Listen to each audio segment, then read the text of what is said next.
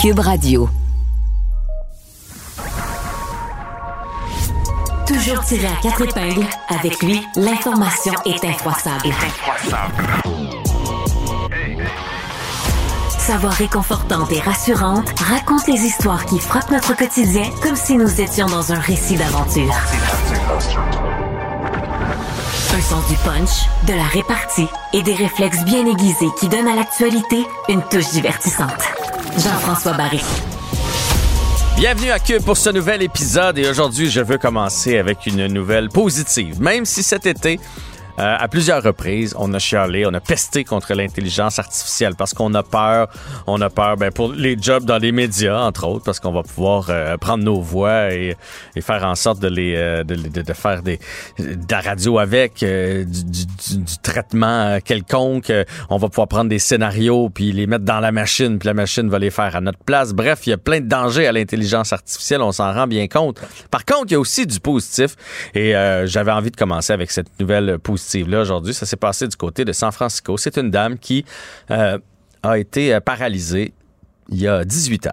Et euh, suite à un AVC et depuis ce temps-là ben euh, elle n'a plus l'usage de la parole. Et on a entrepris de lui redonner cet, cet usage-là grâce à l'intelligence artificielle. Dans le fond un peu comme comme Siri hein, euh, Siri quand on parle ou lorsqu'on nous donne les directions lorsqu'on est dans la dans la voiture on a enregistré des, des voyelles on a enregistré des des, des, mots et après ça ben on est capable de lui faire dire n'importe quoi. Donc on a fait la même chose qu'on a fait c'est qu'on a pris le discours de son mariage qu'on avait en vidéo.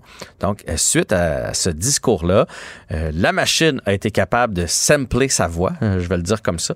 Je sais pas si c'est un beau mot en, québécois, mais de, dupliquer sa voix, en tout cas de, la refaire, de la reconstruire et de la faire parler. C'est sûr que ça sonne un peu synthétique, reste que euh, elle réussit maintenant à parler euh, plus rapidement aussi qu'avec les autres logiciels qu'elle avait avant.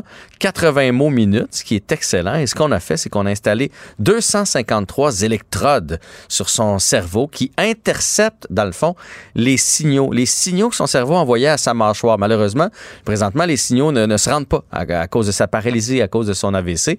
Mais dans le fond, ces électrodes-là réussissent à capter les signaux, l'envoient à la machine et font parler cette dame-là qui, elle-même entendu sa voix et euh, a dit ça, fait froid dans le dos d'entendre notre propre voix. Mais imaginez son entourage et tout ça. Imaginez, là, ça fait 18 ans qu'un de vos proches n'a pas pu parler, vous adresser la parole, vous n'avez pas pu entendre le son de sa voix.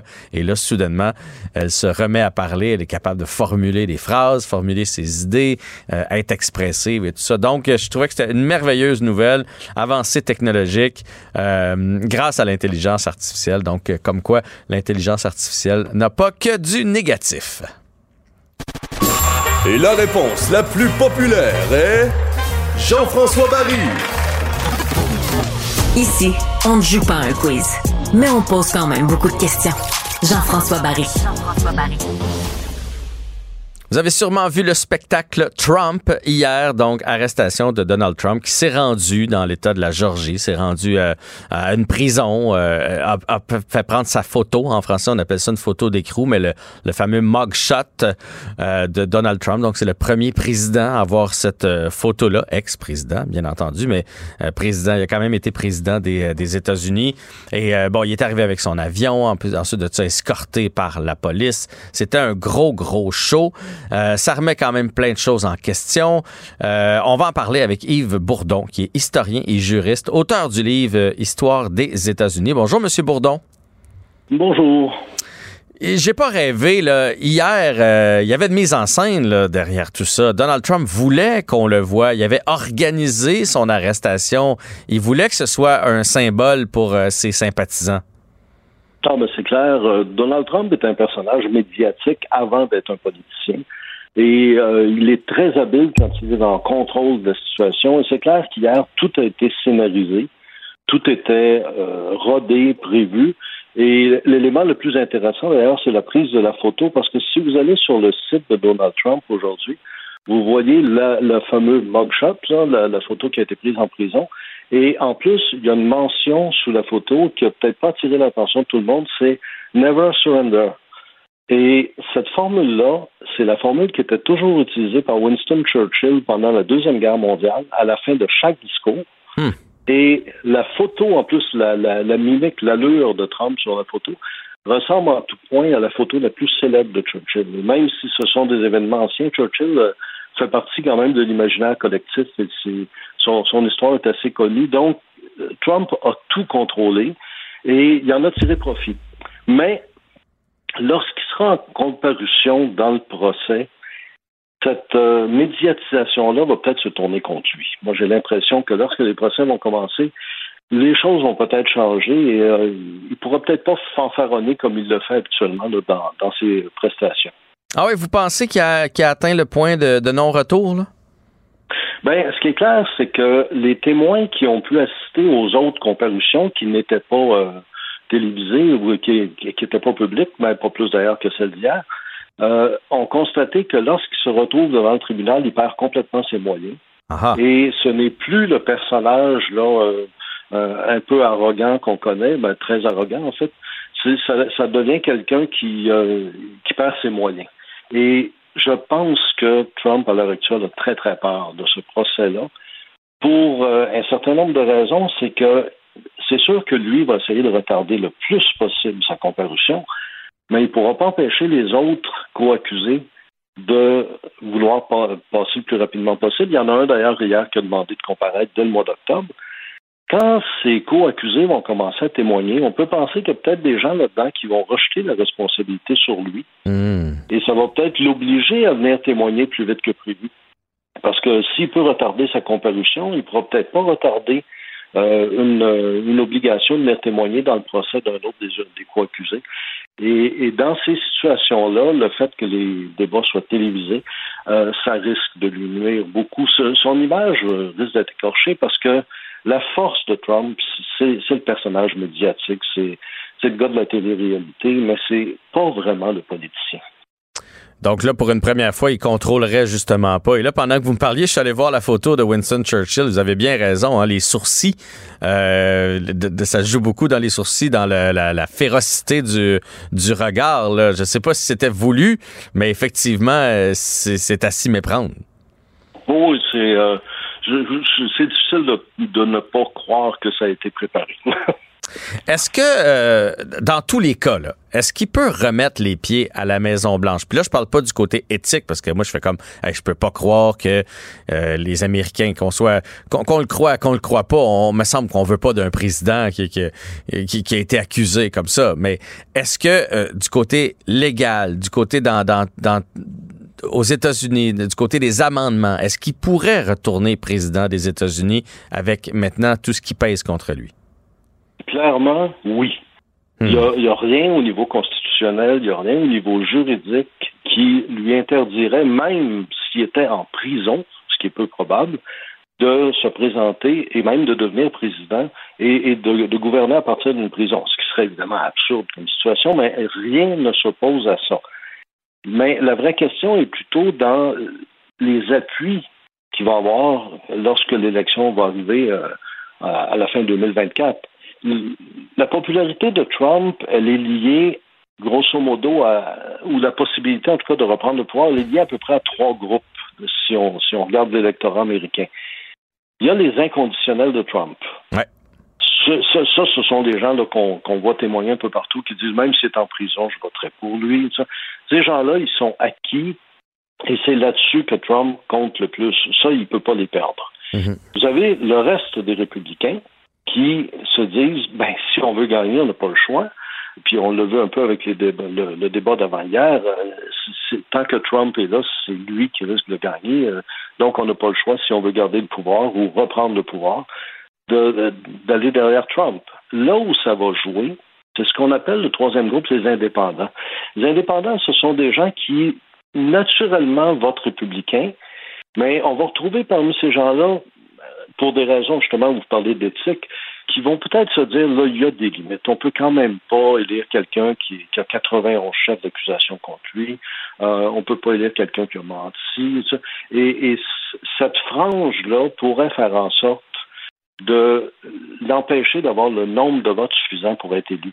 Parce qu'il faut reconnaître aussi, et ça on oublie souvent, que depuis l'an 2000, la seule fois où les républicains ont eu la majorité du vote populaire, c'est en 2004. Hmm. Parce qu'en 2000, Bush avait moins de votes que son adversaire, mais il a gagné le collège électoral. Ça a été la même chose en 2016 pour euh, Donald Trump. Madame Clinton avait beaucoup plus de votes que, Trump, mais le nombre de grands électeurs permettait à Trump de devenir président. Donc, euh, la, la, faveur populaire n'est pas si largement répandue qu'on peut le croire. Il y a quand même des gens aux États-Unis qui sont républicains et qui se disent est-ce qu'on peut continuer avec lui? Oui, mais ça, c'est toujours les, les, gens un peu plus silencieux parce que tu, si tu as toujours été républicain, qu'on est républicain dans ta famille, euh, de, de père en fils, mais que là, tu as un doute, tu vas pas aller le crier sur tous les toits, tu vas le faire euh, quand ce sera le temps euh, d'apposer ton, d'apposer ton vote. Vous avez dit en, lors du début de votre dernière intervention que vous pensez pas qu'il va être, c'est peu probable qu'il va faire de la prison. Donc, selon vous, là, les 91 chefs, il y en a aucun qui va tenir la route? Non, pas du tout. C'est que ces avocats, ils ont déjà commencé d'ailleurs, vont, vont employer une stratégie qui est très courante en droit, ce qu'on appelle des mesures dilatoires. Ils vont chercher toutes les occasions possibles de retarder les procès. Ils vont demander des preuves supplémentaires, des hmm. compléments, des compléments d'information. On sait, ça se produit dans tous les procès. Là, sur le plan juridique, c'est normal. Et ils vont essayer de retarder le plus possible la comparution de Trump. Et si jamais Trump est condamné, serait possible, il va aller en appel. Alors, un appel, ça peut prendre plusieurs mois, ça peut, hmm. ben, ça peut prendre des années. Et euh, il y aurait le temps, à la rigueur, de finir son mandat sans, sans aller en prison, euh, à moins qu'il fasse un faux pas, parce que là, il y a des conditions à respecter à l'heure actuelle. Il doit euh, notamment éviter de faire des déclarations qui pourraient intimider des témoins, qui pourraient intimider des, membres du jury. Et, et, comme on sait que il a tendance à glisser assez facilement sur les tours de banane. Euh, il, est possible qu'il fasse une erreur et qu'il soit obligé de comparaître plus vite. Mais moi, je pense que c'est vraiment la possibilité des comparutions qui peut écorcher son image euh, lorsqu'on va le voir confronté à un tribunal. Si on peut le faire comparaître assez rapidement, là, là son, son, image va vraiment être affectée parce que se retrouver devant un tribunal, là, je pense que n'importe qui est capable de comprendre ça. C'est très intimidant, même pour un ancien président des États-Unis. Et, et, Trump n'est pas habitué à la confrontation. Trump est habitué à contrôler les situations. Même dans les débats électoraux, euh, il faut se rappeler en 2016 à quel point il essayait d'intimider physiquement Mme Clinton. Oui, je me souviens il n'y a pas d'argumentation. Et, c'est la faiblesse de Trump, c'est que chercher dans ses discours, vous ne trouverez jamais euh, une argumentation structurée sur un sujet. Euh, on lui demande ce qu'il pense de tel sujet, il dit je suis contre ou je suis pour, et ça s'arrête à peu près là. Et, ses partisans les plus farouches sont souvent comme lui, ils veulent pas d'explication, euh, ils cherchent pas non plus à une, argumentation, ça se passe ou ça se passe pas, c'est hmm. tout. Euh, c'est drôle parce que pendant que ça, serait quand même absurde s'il fallait qu'il soit président, mais qu'on continue euh, tout au long de son mandat à, poursuivre son procès. Imaginez comment ça serait absurde comme situation. Pendant que je vous parle à CNN, on est en train de montrer le, le merch qu'on appelle donc tous les produits dérivés de Donald Trump, des tasses, des tapis de souris, des euh, chandails, des têtes d'oreiller avec sa photo de mugshot. Ça, c'est bon pour lui ou c'est mauvais pour lui? Ben, c'est bon pour ses partisans inconditionnels. C'est le même effet. Hein. C'est sûr que toute comparution lui apporte des appuis, mais ça vient toujours à peu près du même secteur. Ça vient toujours des, des lobbies qui sont euh, acharnés de façon euh, qui, sont, clairement républicains, mais qui ne changeraient jamais d'avis. Et ses partisans les plus farouches, c'est des gens qui l'ont suivi euh, à l'époque où il faisait de la télévision. Mhm. Euh, alors, moi, je pense qu'il faut, il faut quand même distinguer deux choses. Lorsque les gens vont aller voter en 2024, euh, ces partisans conditionnels, on sait comment ils vont voter. Mais, mais les autres, on est moins sûr. C'est clair qu'il y a une frange là, chez les indépendants. Il y a des gens qui vont peut-être se poser des questions. Et, et en fait, l'enjeu majeur, c'est que cette élection-là semble désintéresser de plus en plus de monde ce qui serait inquiétant, c'est que les démocrates, eux, n'aillent pas voter. Ouais, mais c'était ma dernière question. Il va falloir s'arrêter là par la suite. Mais euh, euh, si en coulisses des républicains, ils vont pas le dire publiquement, mais il y a des gens qui commencent à douter puis se dire, hey, on, veut-tu vraiment aller avec Donald Trump? De l'autre côté des démocrates, on doit se demander aussi si Joe Biden est l'homme de la situation. Déjà, Trump, il lance quelques varlopes à gauche et à droite, puis on sent bien que M. Biden est rendu essoufflé, euh, fatigué, puis qu'il n'est pas, euh, pas en état de, livrer une vraie bataille euh, à, Donald Trump. Mais on n'a pas d'autres candidats, on dirait, à proposer présentement du côté des démocrates. On est pris un peu, là. Ben, la réponse est dans la question. Effectivement, c'est qui d'autre? Et, c'est un peu le même problème chez les républicains. Euh, tant que Trump est là, évidemment, on a vu dans le débat, il n'y a, personne qui se démarque sérieusement. Et chez les démocrates, c'est encore le même problème. C'est effectivement, on cherche des leaders. Hmm. Et, on n'en trouve pas. Alors, moi, je pense que du côté démocrate, c'est clair que c'est Biden qui va être là, euh, à, moins d'un accident de santé majeur, là, mais euh, qui le remplacerait? même la vice-présidente à l'heure actuelle n'a pas la popularité pour pour faire une campagne présidentielle. C'est quand même, c'est quand même inquiétant de regarder que c'est Trump contre Biden qui, est, qui, va être à la tête du, euh, d'un des pays les plus puissants euh, euh, du monde. Merci beaucoup, Monsieur Bourdon. pour la société américaine aussi. Ouais, oui, oui, oui, vraiment, vraiment. C'était très intéressant de, de vous écouter aujourd'hui. Merci beaucoup. Ça m'a fait plaisir. Donc, c'était Yves Bourdon, historien et juriste, auteur du livre Histoire des États-Unis. Raconter, décrypter, analyser. Il propose des clés de compréhension de l'information. Jean-François Barry. Euh, cette semaine, on a appris que le ministre de l'Éducation, bien sûr, veut proposer une loi qui va faire en sorte d'interdire le téléphone cellulaire dans les classes. Et Alexandre Moranville-Voilette, toi, tu voudrais amener ça même du côté euh, des cégeps. Ben, c'est un dossier tout à l'heure qui est paru dans la presse, Jean-François, qui honnêtement m'a interpellé. Parce que c'est pas, c'est pas une demande qui est faite du côté de la Fédération des Cégeps elle-même, mais plutôt de certains professeurs, puis même certains étudiants qui sont là, puis qui constatent quelque chose. Quelque chose qu'on a tous constaté là. C'est niaiseux ce matin. Attention, il y a pas de choc. Vous annoncer quelque chose que vous avez jamais entendu. Mais il y a des gens, surprises, qui se rendent compte que, hey, on est tout le temps sur nos selles. Il n'y a personne d'un classe, classe au cégep, semble-t-il, qui rentre, qui sont pas sur selle. Les gens se parlent pas, les gens communiquent pas. C'est des témoignages de profs, je trouve ça intéressant, qui disent, tu sais, à la pause, habituellement, j'ai des étudiants qui viennent me voir, tu sais, qui socialisent, qui veulent apprendre, qui veulent poser des questions. En ce moment, comme tout le monde se regarde, un peu gêné, tout le monde retourne sur son sel parce que c'est comme un endroit de sécurité. Tu sais. Être sur son téléphone, c'est parler aux gens qu'on aime, tu sais, qui sont pas immédiatement avec nous. C'est aller lire des trucs qu'on a envie de lire, voir des trucs qu'on a envie de voir, écouter des trucs qu'on a envie d'écouter, mais jamais. C'est passer le temps, à la limite. Ben oui. Tu sais, c'est se réfugier dans des choses qui sont sécuritaires. Tu sais. Hmm. Parce qu'aller parler à d'autres gens, rencontrer des nouvelles personnes, explorer des nouvelles choses, ça, c'est pas rassurant. Genre, ça, c'est des choses qui, évidemment, nous mettent dans notre zone de confort nécessairement, dépendamment de la personne qu'on est. Puis c'est, euh, c'est quelque chose, mais c'est pas réclamé en par la fédération, que certains profs qui soulèvent l'idée, puis que je pense pas qu'on peut véritablement dire demain matin aux étudiants, hey, vous pouvez pas être sur vos téléphones cellulaires, mais je veux plus lancer le cri du cœur aujourd'hui. Je veux plus parler aux étudiants de cégep. Je suis pas un vieux. J'étais là il n'y a pas si longtemps que ça. Je suis pas paternalisé personne, mais on dirait qu'avec du recul, je suis content que les cellulaires n'étaient pas aussi implantés maintenant. Je pense qu'il y a des étudiants eux-mêmes aussi, qui veulent, qui sont peut-être tannés, peut-être écœurés d'être sur leur téléphone cellulaire, qui sont tannés aussi que l'environnement autour d'eux ne se propesse à ça.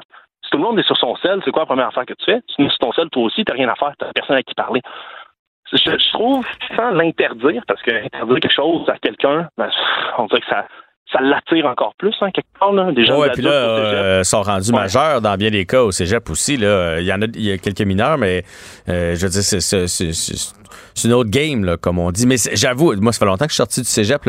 J'avoue que ça doit être triste dans les corridors. dans les corridors, il se passait plein de choses lorsqu'on marchait, lorsqu'on était à la cafétéria. Il y, a, des discussions, des niaiseries qui se faisaient, de la crouse, peu importe.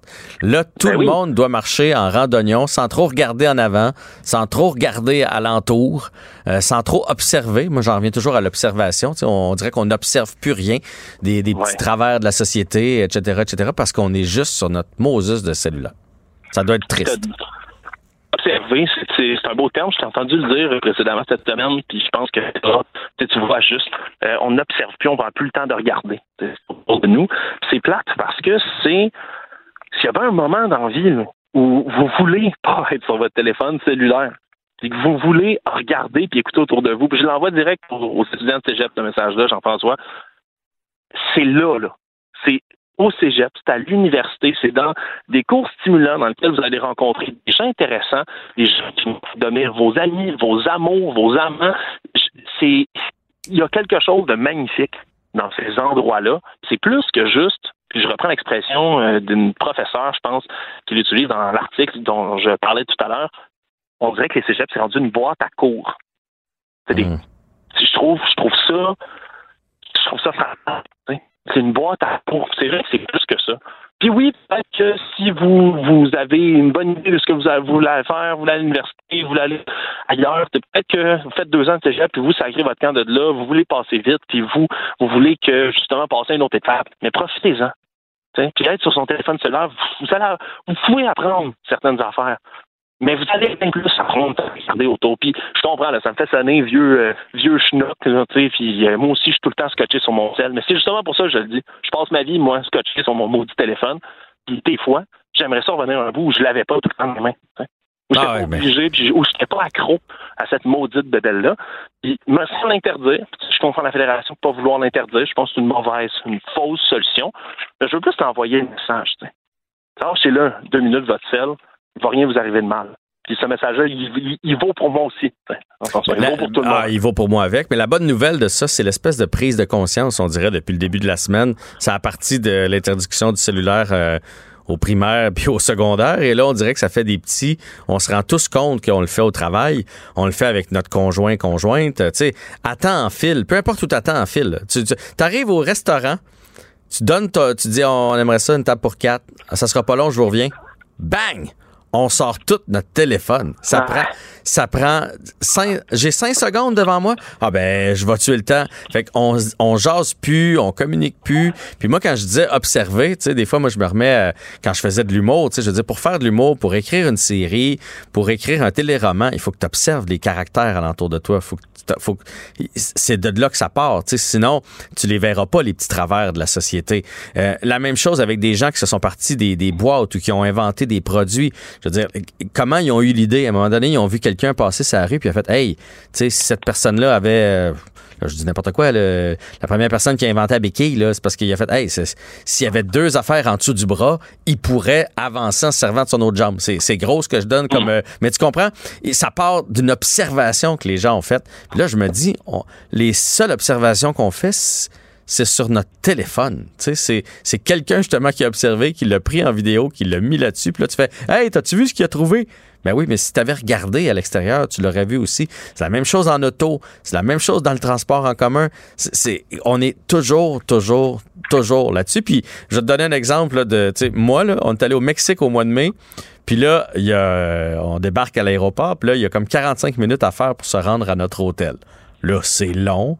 Fait que là, je sors mon téléphone puis je joue à des jeux dans l'autobus. Puis là, ma blonde fait Hey, regardons à côté, là, il y a des petits villages mexicains, des, des, des petites maisons dans lesquelles je voudrais pas vivre, là, mais tu sais, ça, c'est la vraie vie du Mexique. c'est une expérience. Qu'est-ce que tu fais? Qu'est-ce que tu fais sur ton téléphone? J'ai fait, hey, mais t'as bien raison. Fait il faut regarder alentour de nous si on veut se cultiver, si on veut avoir des idées, si on veut pouvoir échanger dans des soupers, etc. après. C'est tellement un bel ben, éveil de conscience. Absolument. Euh, je pense que tu as, tellement raison de ça, surtout que, tu sais, ce genre d'article-là, puis encore une fois, je, ne dénigre pas du tout le travail journalistique de d'autres de d'autres collègues, mais tu sais, c'est un peu relever des évidences. On est comme tout au courant. On sait tout ça un peu, mais le fait qu'il y ait un article, c'est que ça, ça démontre qu'il y a une prise de conscience, une volonté un peu d'étudier le phénomène. Tu sais, on parle des cégeps là, là-dedans, mais c'est valide, comme tu dis, pour toutes les sphères de notre société. Puis c'est plate, puis genre je fais partie du problème, je, le reconnais. Euh, mais c'est je pense que c'est tout de lancer, lancer un peu, de s'intéresser aux gens autour de nous autres aussi. Oui, le décor, oui, les, si vous n'êtes pas quelqu'un qui est sociable, si vous n'êtes pas quelqu'un qui a le goût, mais il y a quand même des choses à observer. Il y a quand même des interactions à avoir avec son environnement, ce qui nous entoure. Ouais on, a assez de temps dans, tous les cas à passer sur notre téléphone dans une journée. Il y en a assez de place là où vous allez pouvoir passer du temps là-dessus. Quand on est ailleurs, profitons-en. Puis, tu parlais tantôt de la zone de confort. Ça aussi, c'est super important. Puis moi, j'ai souvent des discussions avec ma blonde, qui est fonctionnaire. Puis, des fois, je sais pas ce que ça donne de retourner au bureau, parce qu'il les oblige d'aller, d'aller au bureau. Puis je fais, mais il faut sortir de chez nous. Puis justement, il faut sortir de notre zone de confort. C'est important d'être avec des gens, des fois, qui ont, ont un petit trait de caractère qui nous tape ses nerfs, mais ça fait partie de la vie. Tu sais, tu peux, tu, tu peux pas juste avoir du monde avec qui tu t'entends toujours merveilleusement bien, puis il y a plein de choses à retirer des gens. Fait que c'est la même chose si t'es toujours ton sur ton sel, parce que là-dessus, t'as ton père, ta mère, t'as tes enfants, t'as tes amis proches, Ben t'as oui. juste du monde qui pense comme toi. La vie est belle. Hey, on va devenir tellement antisociable et intolérant envers les autres, parce que, parce que le moins petit trait de caractère qui nous dérange, je vais ah ben d'abord je, je vais retourner sur mon cellulaire. Non non, il faut apprendre à vivre en société, c'est super important. Absolument. Puis c'est, après ça, c'est, surtout ce genre d'expérience-là. Tu sais, la, la vie c'est court, ça repasse pas. Là, je, je sonne quelqu'un un peu, mais c'est vrai. Puis c'est, on va toujours avoir le temps de retourner sur son téléphone. Comme je te dis, je l'ai répété souvent dans le chronique, mais c'est parce que je me, blâme beaucoup là-dedans. J'en vois beaucoup, justement. Je passe beaucoup du temps sur mon téléphone. C'est pas quelque chose que j'ai le goût de continuer à faire beaucoup. Mais ça me fait du bien d'avoir ces réflexions-là. Je pense qu'on devrait tous les avoir à un certain niveau. Tu sais, je suis quelqu'un d'extrêmement sociable, mais j'en manque quand même des occasions. La vie est courte, en profiter.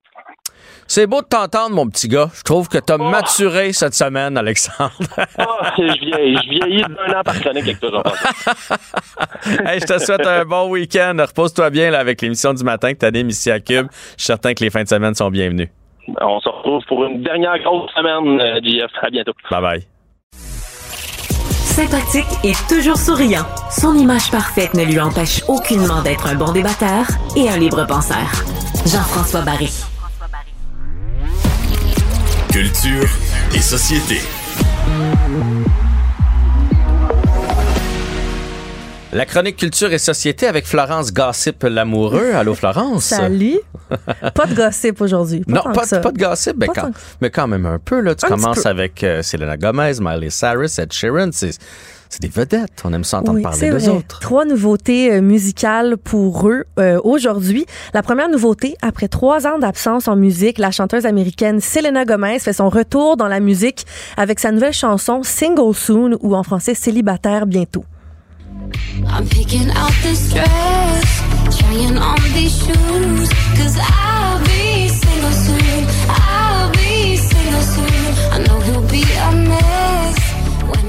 C'est pas mauvais, mais ça ressemble aux autres affaires. Ça ressemble, la chanson on qui pourrait difficilement dire que c'est une nouveauté. Si tu m'avais dit c'est un extrait qui n'a pas joué de son dernier album, je t'aurais cru aussi. Parce Mais que ça fait vraiment longtemps qu'elle n'avait pas sorti de la, de la nouvelle musique. Et la chanson est accompagnée d'un vidéoclip qui permet aux fans de patienter jusqu'à la sortie de SG3, qui va être son prochain album studio. Et la chanteuse avec cette chanson-là, Jean-François, annonce un peu la couleur de son prochain album avec la chanson Single Soon, qui veut dire célibataire bientôt. Moi, je le savais pas, mais elle était en couple. Ça a de l'air, on sait pas c'est qui l'homme mystère. Et là, elles viennent se séparer.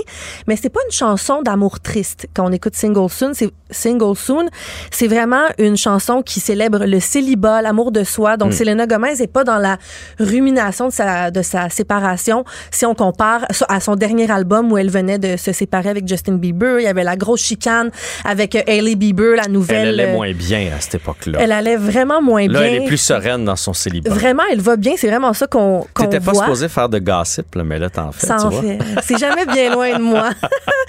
Donc, euh, et ça me surprend qu'elle sorte nouvelle chanson parce que dans une entrevue il y a, plusieurs mois, elle avait dit que- qu'elle allait faire son retrait de la musique, qu'elle se voyait plus comme une actrice, que c'est vraiment ça. euh, qui, qui l'animait beaucoup plus. Elle avait sorti aussi sa nouvelle euh, euh, marque de cosmétiques Rare Beauty, qui est vraiment là un succès mondial. Chaque fois que je vais au Sephora, il n'y a jamais rien. Tout est toujours vendu. Donc c'est vraiment un grand succès. En ce moment, elle joue dans la série Only Murder in the Building sur Disney+. Donc ça occupe beaucoup de son temps. Et là, quand j'ai vu qu'elle sortait une chanson, j'ai vraiment été surprise. Euh, donc je pense que peut-être que la musique ne l'a jamais quittée. Elle sort pas juste une chanson, mais un album qui va paraître dans les prochains les prochains mois. Mais je suis assez contente. Euh, Petite confidence, moi, Selena Gomez, ça a été le premier spectacle au Centre Bell que je suis allée voir.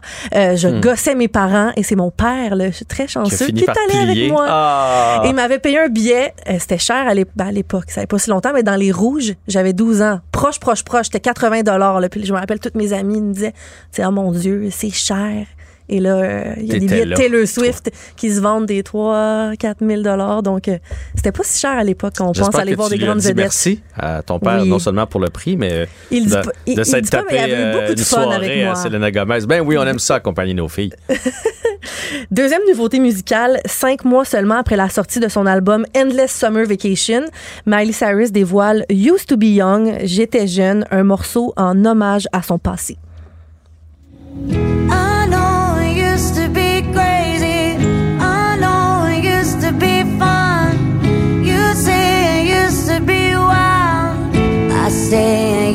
Be young.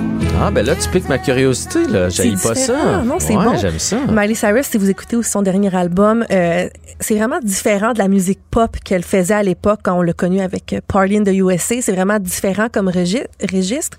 Et c'est un morceau qu'elle dédie à ses fans, disant qu'elle veut honorer la personne qu'elle a été jeune. faut savoir que Miley Cyrus est devenue connue très, très rapidement avec la série Anna Montana.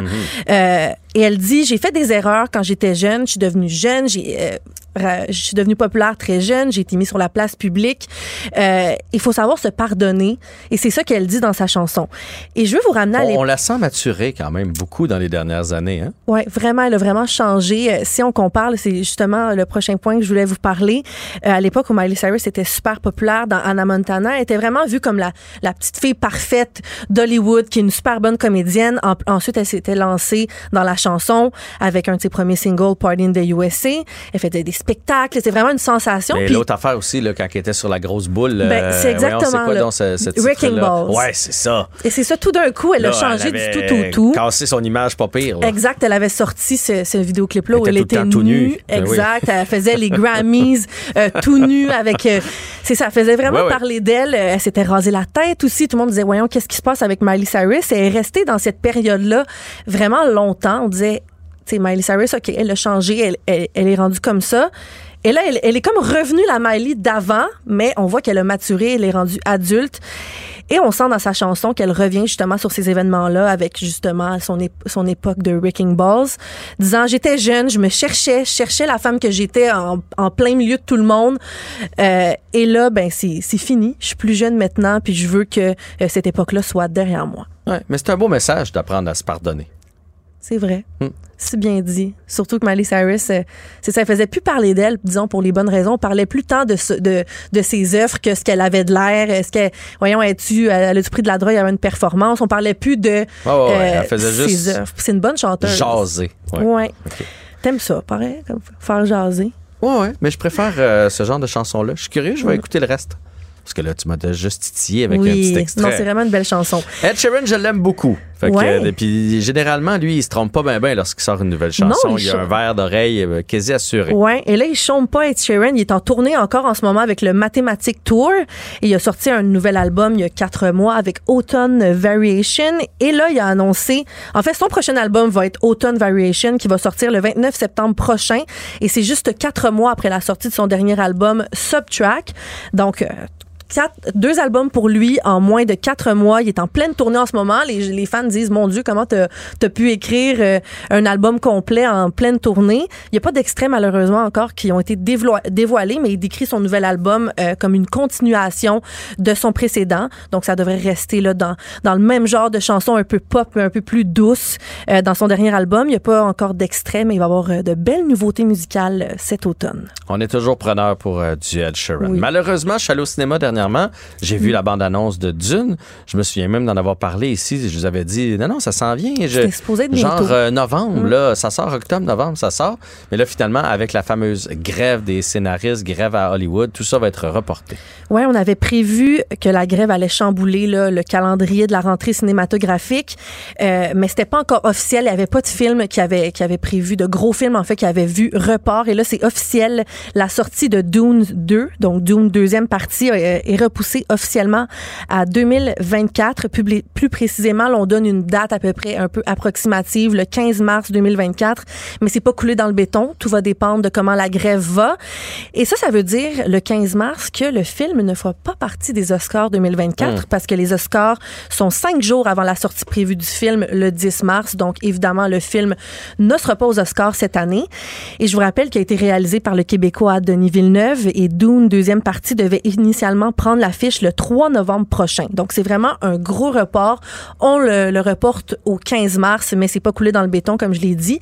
Et selon le Deadline Hollywood, c'est vraiment l'incertitude qui a été causée par la grève des acteurs, des scénaristes, qui a convaincu le studio Warner Bros. de reporter la sortie. Et je veux aussi vous rappeler que Dune 1, euh, en fait, qui était le premier film de la saga du roman de science-fiction de Frank Herbert, qui est sorti à l'automne 2021. On dirait que dans ma tête, moi, c'était récent, mais ça fait quand même près de deux ans que le film est sorti. Ouais, mais on en parle encore euh, pas mal, a généré plus de 400 millions de dollars au box-office mondial, a remporté six Oscars. Euh, tout le monde a hâte à la partie 2. Là. On s'est fait titiller, comme tu l'as dit, avec la bande d'annonce. On avait hâte, mais il va falloir s'armer de patience, surtout que c'est pas coulé dans le béton que ça va sortir. Mais j'ai le goût qu'on se laisse sur ce sujet-là avec la bande d'annonce. Un petit extrait, justement. Je ne me battrai pas pour lui. Je me battrai pour mon peuple. Satané môme. Est-ce que vous croyez en Paul? Il y a des signes. Tu vois, moi, euh, moi, moi, personnellement, le report, ça, ça va faire en sorte que tu vas pouvoir voir le 1. Parce que j'ai pas vu le 1. Non? Non. T'es allé, toi? Oui, je l'avais vu, mais ça fait longtemps. C'est un, gros, c'est, c'est un long film. Je sais Ouais. pas si le deuxième va être aussi long. Sûrement. Mais ça va te laisser le temps. Euh, on va... ça ça en va même me temps, donner moi, le je temps. me dis, regarde, on le reporte en mars. De toute façon, c'est après les Oscars. Fait que rendu là, si on le reporte à l'été, peu importe. On dirait que c'est vraiment important Ça quand va un film est avant les. même, c'est ça, ça. Ça va être rendu en 2025. C'est sûr qu'on va en reparler. Et là, on passe euh, d'un génie, Denis Villeneuve, à la fille de Lucam. Oh là là là là. Il n'y a pas Là, de lien entre les potin, deux, là. là. Faites-vous-en pas, là. Non, là, c'est du potin, Jean-François. C'est un petit sujet léger pour terminer la, la chronique société en ce vendredi. Un énorme coup marketing de la fille de Lucam. Hélène Boudreau, ouais, un autre, qui fait beaucoup réagir. Je sais pas honnêtement sur quelle planète vous vivez si vous connaissez pas le nom d'Hélène Boudreau, qui est rendue une célébrité maintenant, influenceuse, fille d'OnlyFans québécoise, qui a été connue grâce à sa photo explicite de finissante de Lucam, dans laquelle elle brandissait son diplôme là, avec la toche de finissant, mais qu'elle levait l'avant de sa toche où on voyait là, la moitié de, de ses seins. Et la popularité d'Hélène Mhm. Et Boudreau. tout ce qu'elle a fait par la suite, là, je veux dire. Oui, il y, a eu, il y a eu beaucoup, beaucoup de controverses. Elle par la parler d'elle. C'est, ça, ça une très longue liste de tous les, de, de toutes nommer les controverses, mais sa popularité a vraiment explosé et elle a trouvé une façon ingénieuse de faire parler d'elle en faisant une collaboration avec la boutique érotique Eros et compagnie. Et dans une vidéo dévoilée sur Instagram, on peut la voir préparer de façon sensuelle une étrange mixture qui se transforme en genre de gâteau aux, ours- aux oursons en gelée. Et- Ça, elle aime bien ça, les gummy bears. Ouais, T'as ça- dit que, ouais, c'est ça. on pourrait revenir, on a dit ça un peu plus tard, où en fait, elle s'était rentrée. Là, Elle s'en euh, était rentrée dans le peteux. Ouais, Voilà. c'était sorti, ça, ça avait été euh, Elle publié sur les réseaux euh, sociaux. publiquement qu'elle n'avait échappé sur son ordi. En tout cas, Exactement. bon, ça, c'est une genre de controverse d'Hélène Boudreau. Et là, on la voit dans cette vidéo-là pré- présenter un nouveau masturbateur pour hommes en forme de vagin qui est supposément modelé exactement comme le sien. Et en d'autres, donc, en d'autres mots, il est possible Elle a, de se procurer. elle a prêté, dans le fond, son moule. Oui, exactement. Donc, il est possible euh, de se procurer une réplique de son vagin pour se masturber. Parce qu'il faut savoir là, que ce, ce genre de jouet sexuel-là, c'est pas nouveau. C'est vraiment Mhm. le fait d'avoir le moule d'Hélène Boudreau où on on, euh, on dit que c'est le même, en fait, la, la- vraiment une réplique de son vagin. Et sur la Mais page, ça, faudrait qu'on nous confirme que c'est le même, là. Ben écoute, sur la page de la trouver boutique, un gars qui a couché avec qui, qui nous confirmerait que c'est la même mais en même temps, est-ce sensation. que tu peux vraiment savoir, tu sais? Ben non. Sur la page de la boutique euh, en ligne Eros et compagnie, on, on apprend qu'il s'agit d'une réplique, et là je vous le cite, exacte de son vagin, avec une vidéo exclusive à l'intérieur de la boîte lorsque vous achetez le, mastu- euh, le, le- le jouet sexuel euh, à la somme de 110 dollars, pourrait vous donner l'impression, et je, je, je cite encore, l'impression d'être bel et bien à l'intérieur d'elle. Donc écoute, c'est un, euh, un coup marketing, mais assez ingénieux qu'on on, on Ah, pense ok, qu'elle tu m'as mis des photos dans notre, euh, dans notre document. Ouais, je voulais que tu Ah, nous ouais. lises la, la- la description euh, complète euh, sur la photo que je t'ai mise, qui est sur le site d'Eros et compagnie aussi. Alors, c'est un peu elle qui parle. hein. C'est Ouais. comme si c'était elle qui parle. Euh, tout d'abord, il y a une photo, on dirait un tam-tam, parce qu'il il est comme de côté. On dirait un tam-tam de côté. De face, ben, ça a l'air de ce que Ouais. ça a l'air de face. C'est ça qui est ça. Euh, donc, 109,99 expédié dans les 24 heures. Et si vous voulez la livraison accélérée, c'est gratuit pour Mais cet item-là. Oui. tu as toujours rêvé d'avoir une aventure avec la fille qui a montré ses seins à sa photo de graduation? C'est maintenant possible avec ton nouveau masturbateur préféré. Ne sois pas timide et prends-moi quand tu veux dans la position que tu le désires. Je vais t'en faire voir de toutes les couleurs. N'importe quand, n'importe où, je suis toujours Et prêt. la, et la signature. Ta coquine graduée. Et là, c'est écrit réplique exacte de son vagin. Eh, mais c'est quand même assez. Tu sais qu'elle a des parents, cette petite Oui, fille-là. mais c'est vraiment un coup Non, mais marketing Je sais qu'elle est rendue riche, là, puis tout, Oui. puis c'est brillant, là, ce qu'elle fait dans un sens, mais tu sais qu'elle a des parents, hein? Ouais, je dois quand même mentionner que euh, dans dans un podcast récent, elle a avoué qu'elle voulait là, d'ici quelques années complètement changer de vie, que dans l'industrie du sexe, tu peux pas œuvrer là-dedans longtemps et vraiment être heureux, bien mentalement. Ouais, parce que là, elle est rendue plus dans l'industrie du sexe. De elle plus fait en des plus. films et tout ça Ah pour ouais, euh, hein? Pornhub, etc. Elle fait aussi le OnlyFans. Donc, elle voulait bientôt, là, elle pensait à changer de nom, changer de vie complètement. Euh, mais en attendant, elle fait vraiment des coups marketing. On peut dire c'est c'est tout un coup marketing quand même assez intelligent, même si, comme tu le dis, ça fait pas mal réagir. Et je veux y aller en- euh, rapidement en terminant que euh, des masturbateurs comme ça, moulés euh, au vagin de porn star, c'est quand même assez fréquent aux États-Unis et ailleurs c'est- dans ah le monde. hein? C'est pas pas nouveau. C'est juste que là, c'est nouveau quand même au Québec.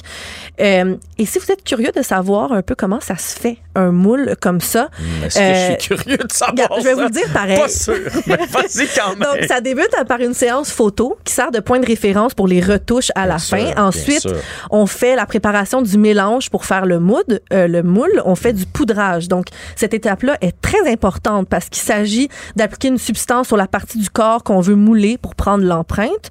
Ensuite, on applique le mélange. On étale le mélange qui est à base d'alginate avec une spatule sur la partie du corps dont on veut prendre l'emp- de prendre l'empreinte. On applique des bandages et ensuite on applique des bandages sur l'alginate afin de renforcer le moule. On attend euh, jusqu'à jusqu'à temps qu'elle ait durci et ensuite on peut l'enlever et c'est prêt, Jean-François. Hmm, donc, le voilà. désarroi dans mes yeux présentement, est-ce que ça se voit? Non. Vous savez qu'on cherche des professeurs dans les écoles, un adulte. On veut pas que la fille de l'UCAM aille enseigner l'art plastique. On s'entend là-dessus? Hein? On la laisse. Oui, parce qu'elle est bachelière en art. On la laisse où est-ce qu'elle est présentement? Euh, tu sais quoi, euh, Florence? C'était beaucoup trop d'informations, mais c'était quand même très intéressant. C'est certain que je vais partager Tu m'as ça. dit que t'aimais les potins, dans là, mes soupers de la fin max, de semaine. max, max. Ah, ah, là, on est au maximum. Au Bon maximum. vendredi à tous. Bon vendredi, Florence. Jean-François Barry. Il remet en perspective et raconte les histoires qui fascinent notre société. Il y a un enjeu là, présentement euh, du côté des chemins forestiers au euh, Saguenay, euh, les, des Autochtones qui menacent de le bloquer. On avait peur aussi que ça dégénère. On avait peur que des, des, des gens allent à cette manifestation-là pour, pour leur cause, mais aussi de, de ce temps-là, il y a bien des gens qui, et aussitôt qu'il y a une manifestation, veulent s'y rendre. Ils savent pas trop pourquoi, mais ils ont envie, ont envie d'être là. Puis on voulait pas que ça dégénère. Yann Lafrenière, ministre responsable des relations avec les Premières Nations et les Inuits, hein, plus qu'être euh, député de Vachon, s'est rendu sur place. On l'a avec nous au bout du fil. Bonjour, Monsieur Lafrenière. Oui, bonjour à vous. Donc, la première étape aujourd'hui avec la rencontre euh, avec le conseil de bande et, avec euh, Mme Blacksmith, c'était justement là, pour euh, mettre tout de suite une pause là-dessus pour pas qu'il y ait de blocus, pour pas que les gens s'en aillent là-bas en grand nombre là, pour bloquer les chemins et manifester. Oui, absolument. Quand j'ai rencontré Mme Blacksmith, parce qu'il y a deux blocages présentement. Donc, il y avait du côté de Mme Blacksmith et du côté de Mme Xavier. Mme Blacksmith, elle a accepté de me rencontrer hier. J'avais mis des conditions. Donc, euh, on devait cesser le blocus, ce qu'elle a fait. On devait se rencontrer dans un lieu neutre, ce qui a eu lieu. Et euh, ça me prenait la présence d'un membre du conseil de bande. Parce que normalement, moi, ce que je reconnais, mon interlocuteur, c'est un conseil de bande. C'est pas chacun des individus. Et ça, elle a acquiescé. Moi, j'ai rencontré une, dame, une mère, une grand-mère hier qui voulait être entendue. C'est faite. Elle est en- entendue par moi, par le conseil de bande. Elle a même pu rencontrer des gens euh, de la forestière qui ont pris certaines ententes avec elle là, pour, euh, pour de l'adaptation, de l'harmonisation. Ben, Je vous dirais que ça s'est bien passé. Il n'y a pas de blocus, mais elle manifeste encore. Les gens sont encore sur les lieux. Ils sont de chaque côté du chemin. Ils laissent circuler le bois. Elle est très, très, très consciente que présentement, le bois qui a été brûlé doit être sorti parce qu'on a environ 90 jours avant que la bébite soit vraiment présente dans le, dans le bois. Mhm. Puis ça, elle l'a bien compris. Alors, je vous dirais qu'on a une belle collaboration puis ça permet d'être entendu. L'autre côté du spectre, cependant, que Mme Xavier n'a absolument rien. Elle a refusé de nous rencontrer hier. Donc, tranquillement, pas vite, je vous dirais qu'elle commence à s'isoler parce que ce que j'ai entendu à Machetoyache hier, parce que j'étais sur place, est unanime. Au début, je disais que ces ajustements ne faisaient pas l'unanimité. Là, je vous dirais l'inverse. Je pense que c'est rendu unanime. Les gens de la communauté sont vraiment pas contents.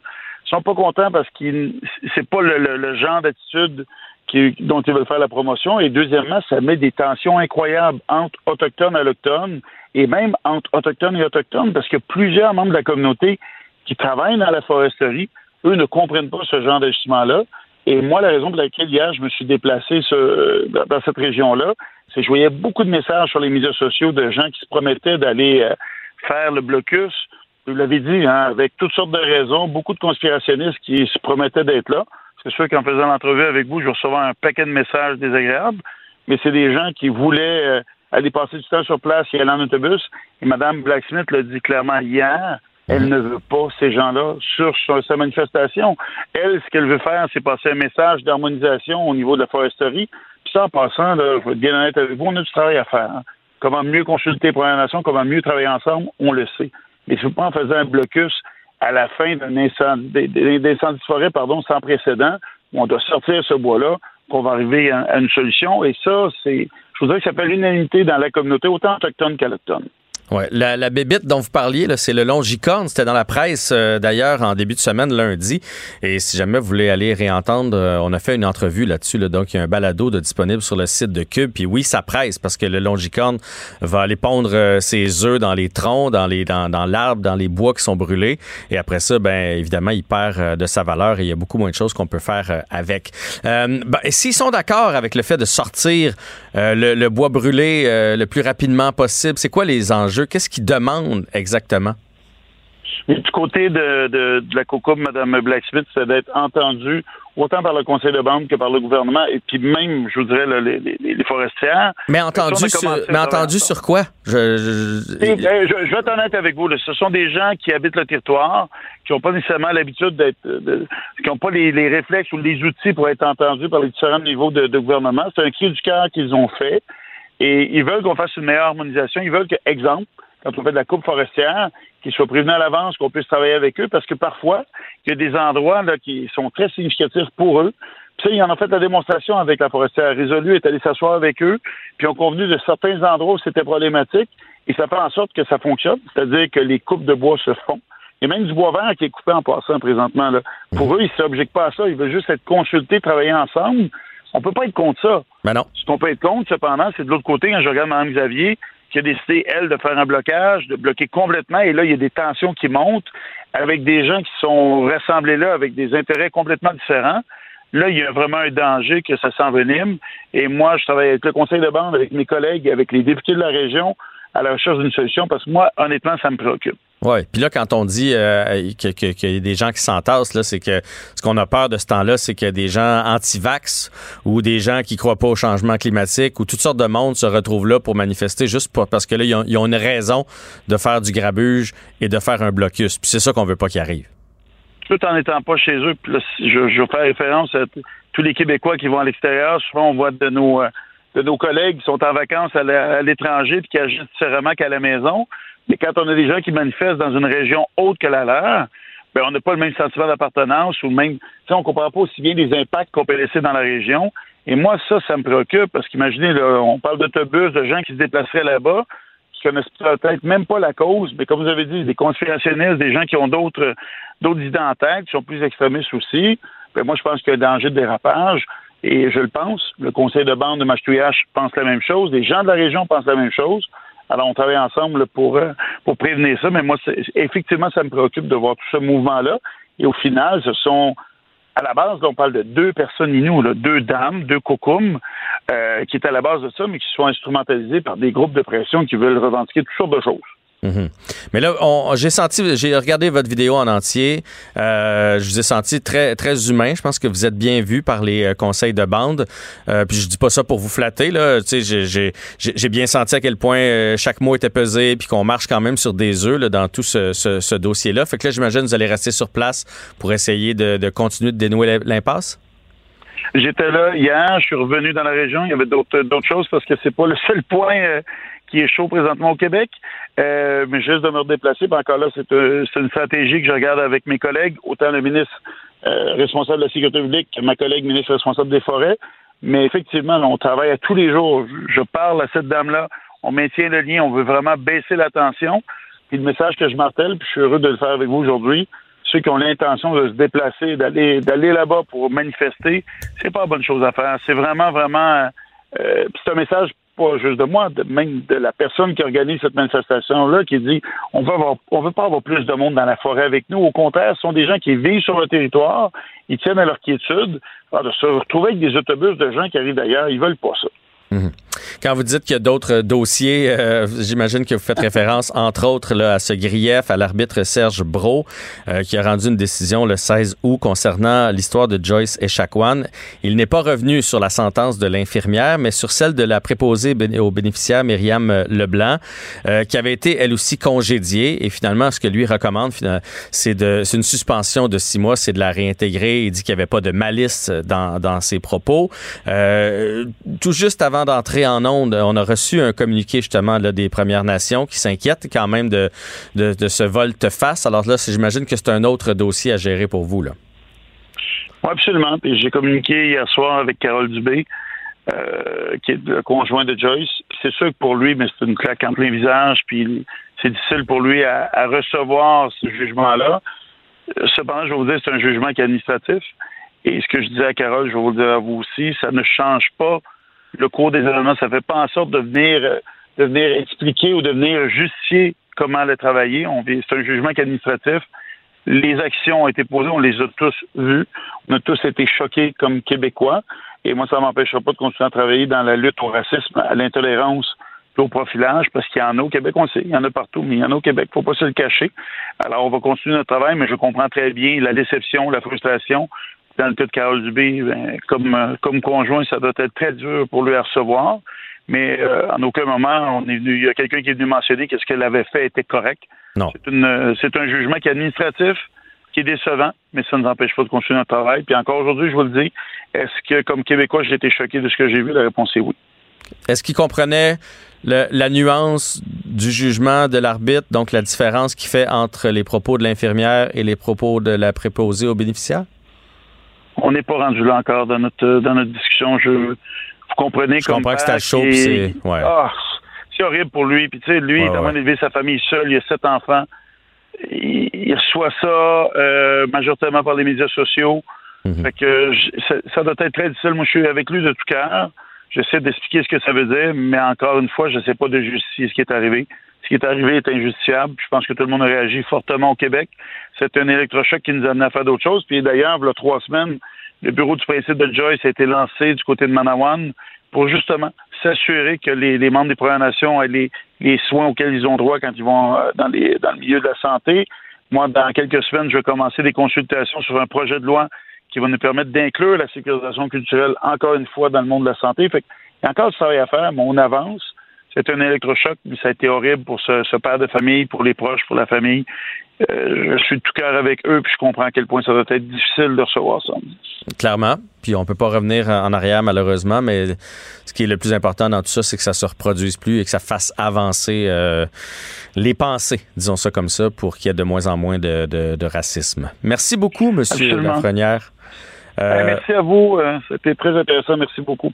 Donc, Yann Lafrenière, ministre responsable des relations avec les Premières Nations et les Inuits et député de Vachon. Conteur hors pair, avec ses récits ciselés et captivants, il nous tient en haleine jusqu'à la fin. Jean-François Barry. Les rencontres de l'heure. C'est une mesure de paresseux. Francis Gosselin. Qu'est-ce que tu fais d'envoyer de l'argent à du monde qui gagne 98 000 par année? La rencontre, Barry Gosselin. On retrouve Francis Gosselin en direct du euh, traversier entre Tadoussac et Baie-Sainte-Catherine. C'est bien ça, là?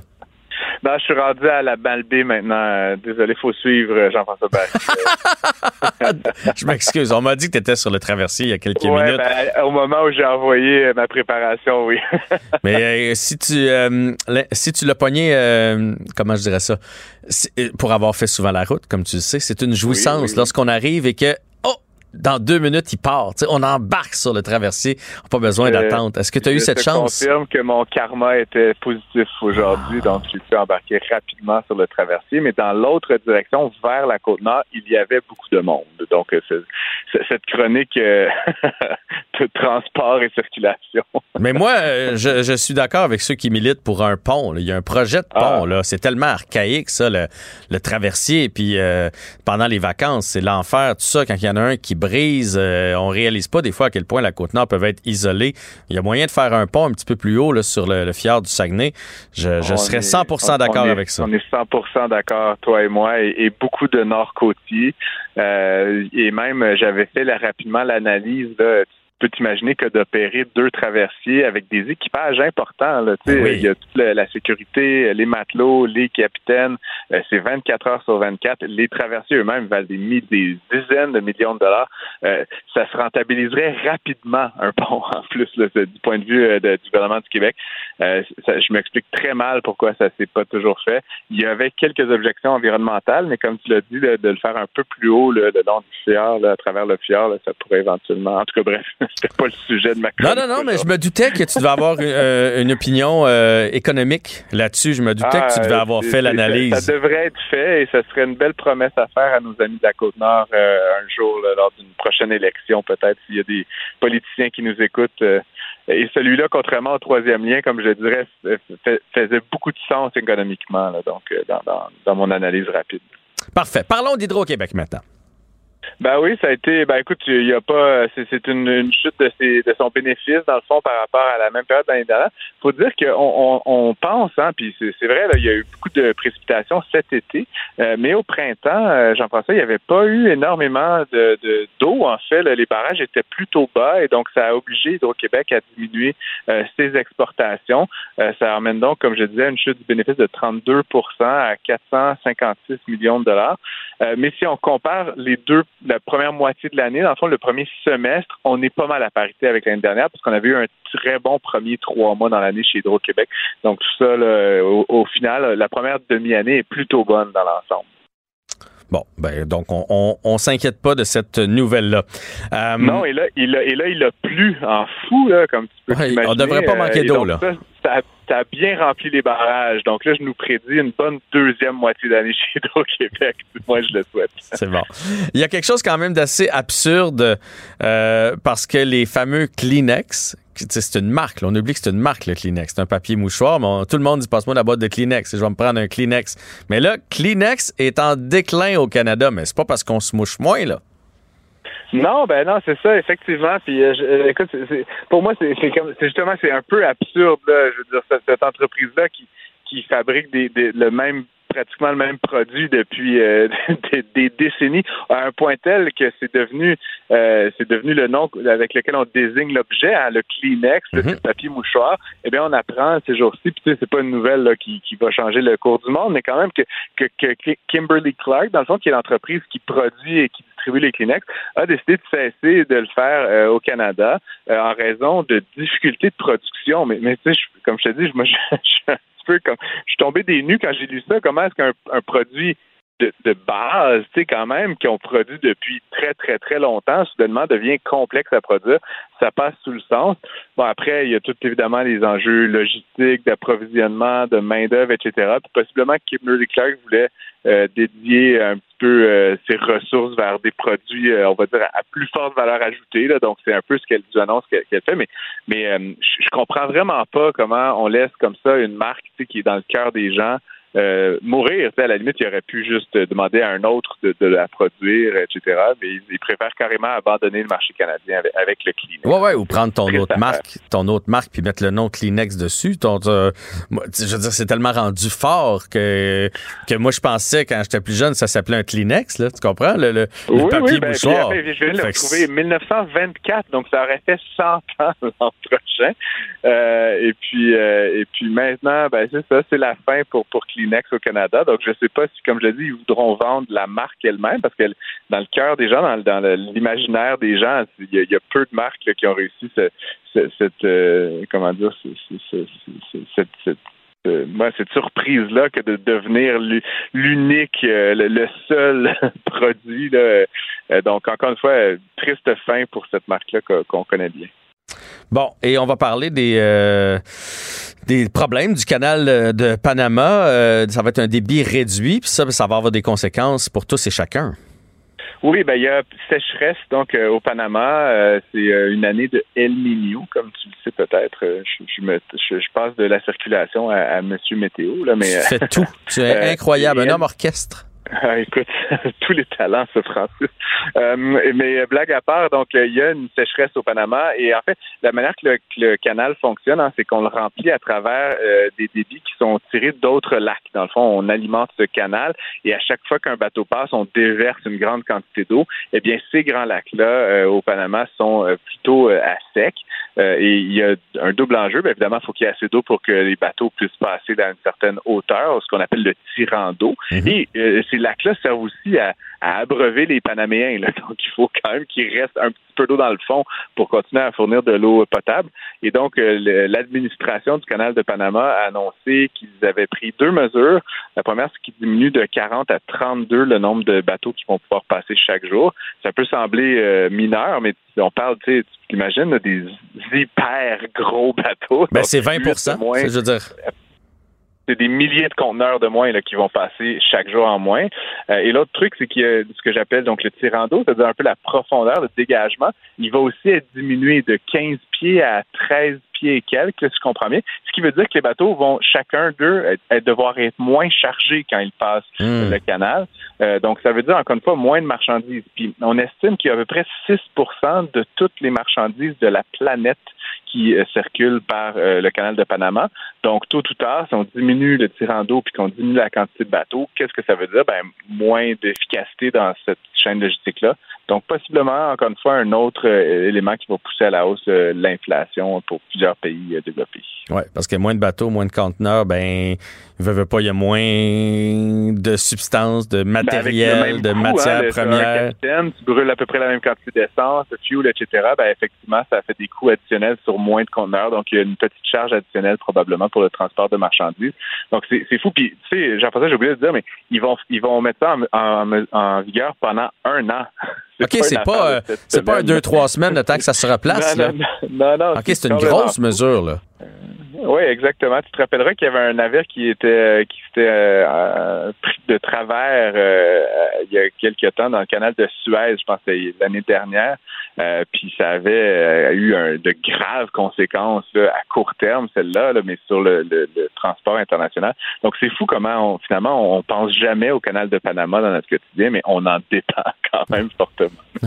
Faut, faut pas s'arrêter à penser s- s- tout surtout à, quoi on dépend. Parce que Non. ça, non, mais ça, ça fait peur, que ça donne Non, le vertige. euh, S'il fallait juste avoir des problèmes électriques, par exemple, ici au Québec, là, tu sais, c'est- colline contient pas grand-chose. Fait qu'on est mieux de pas regarder ça. Euh, je, je te remercie d'avoir pris euh, le temps de t'être arrêté sur le bord de la route pour ta chronique. Je te souhaite un, un bon voyage de retour, mon ami. Merci. À Salut. lundi. Bye bye. Réinventer le monde, faire bouger les lignes, briser les codes. Jean-François Barry n'est pas conventionnel. Il y a un sondage léger qui vient tout juste de sortir. Vous pourrez le voir euh, demain dans le Journal de Montréal et le Journal de Québec. On sonde les électeurs sur les intentions de vote.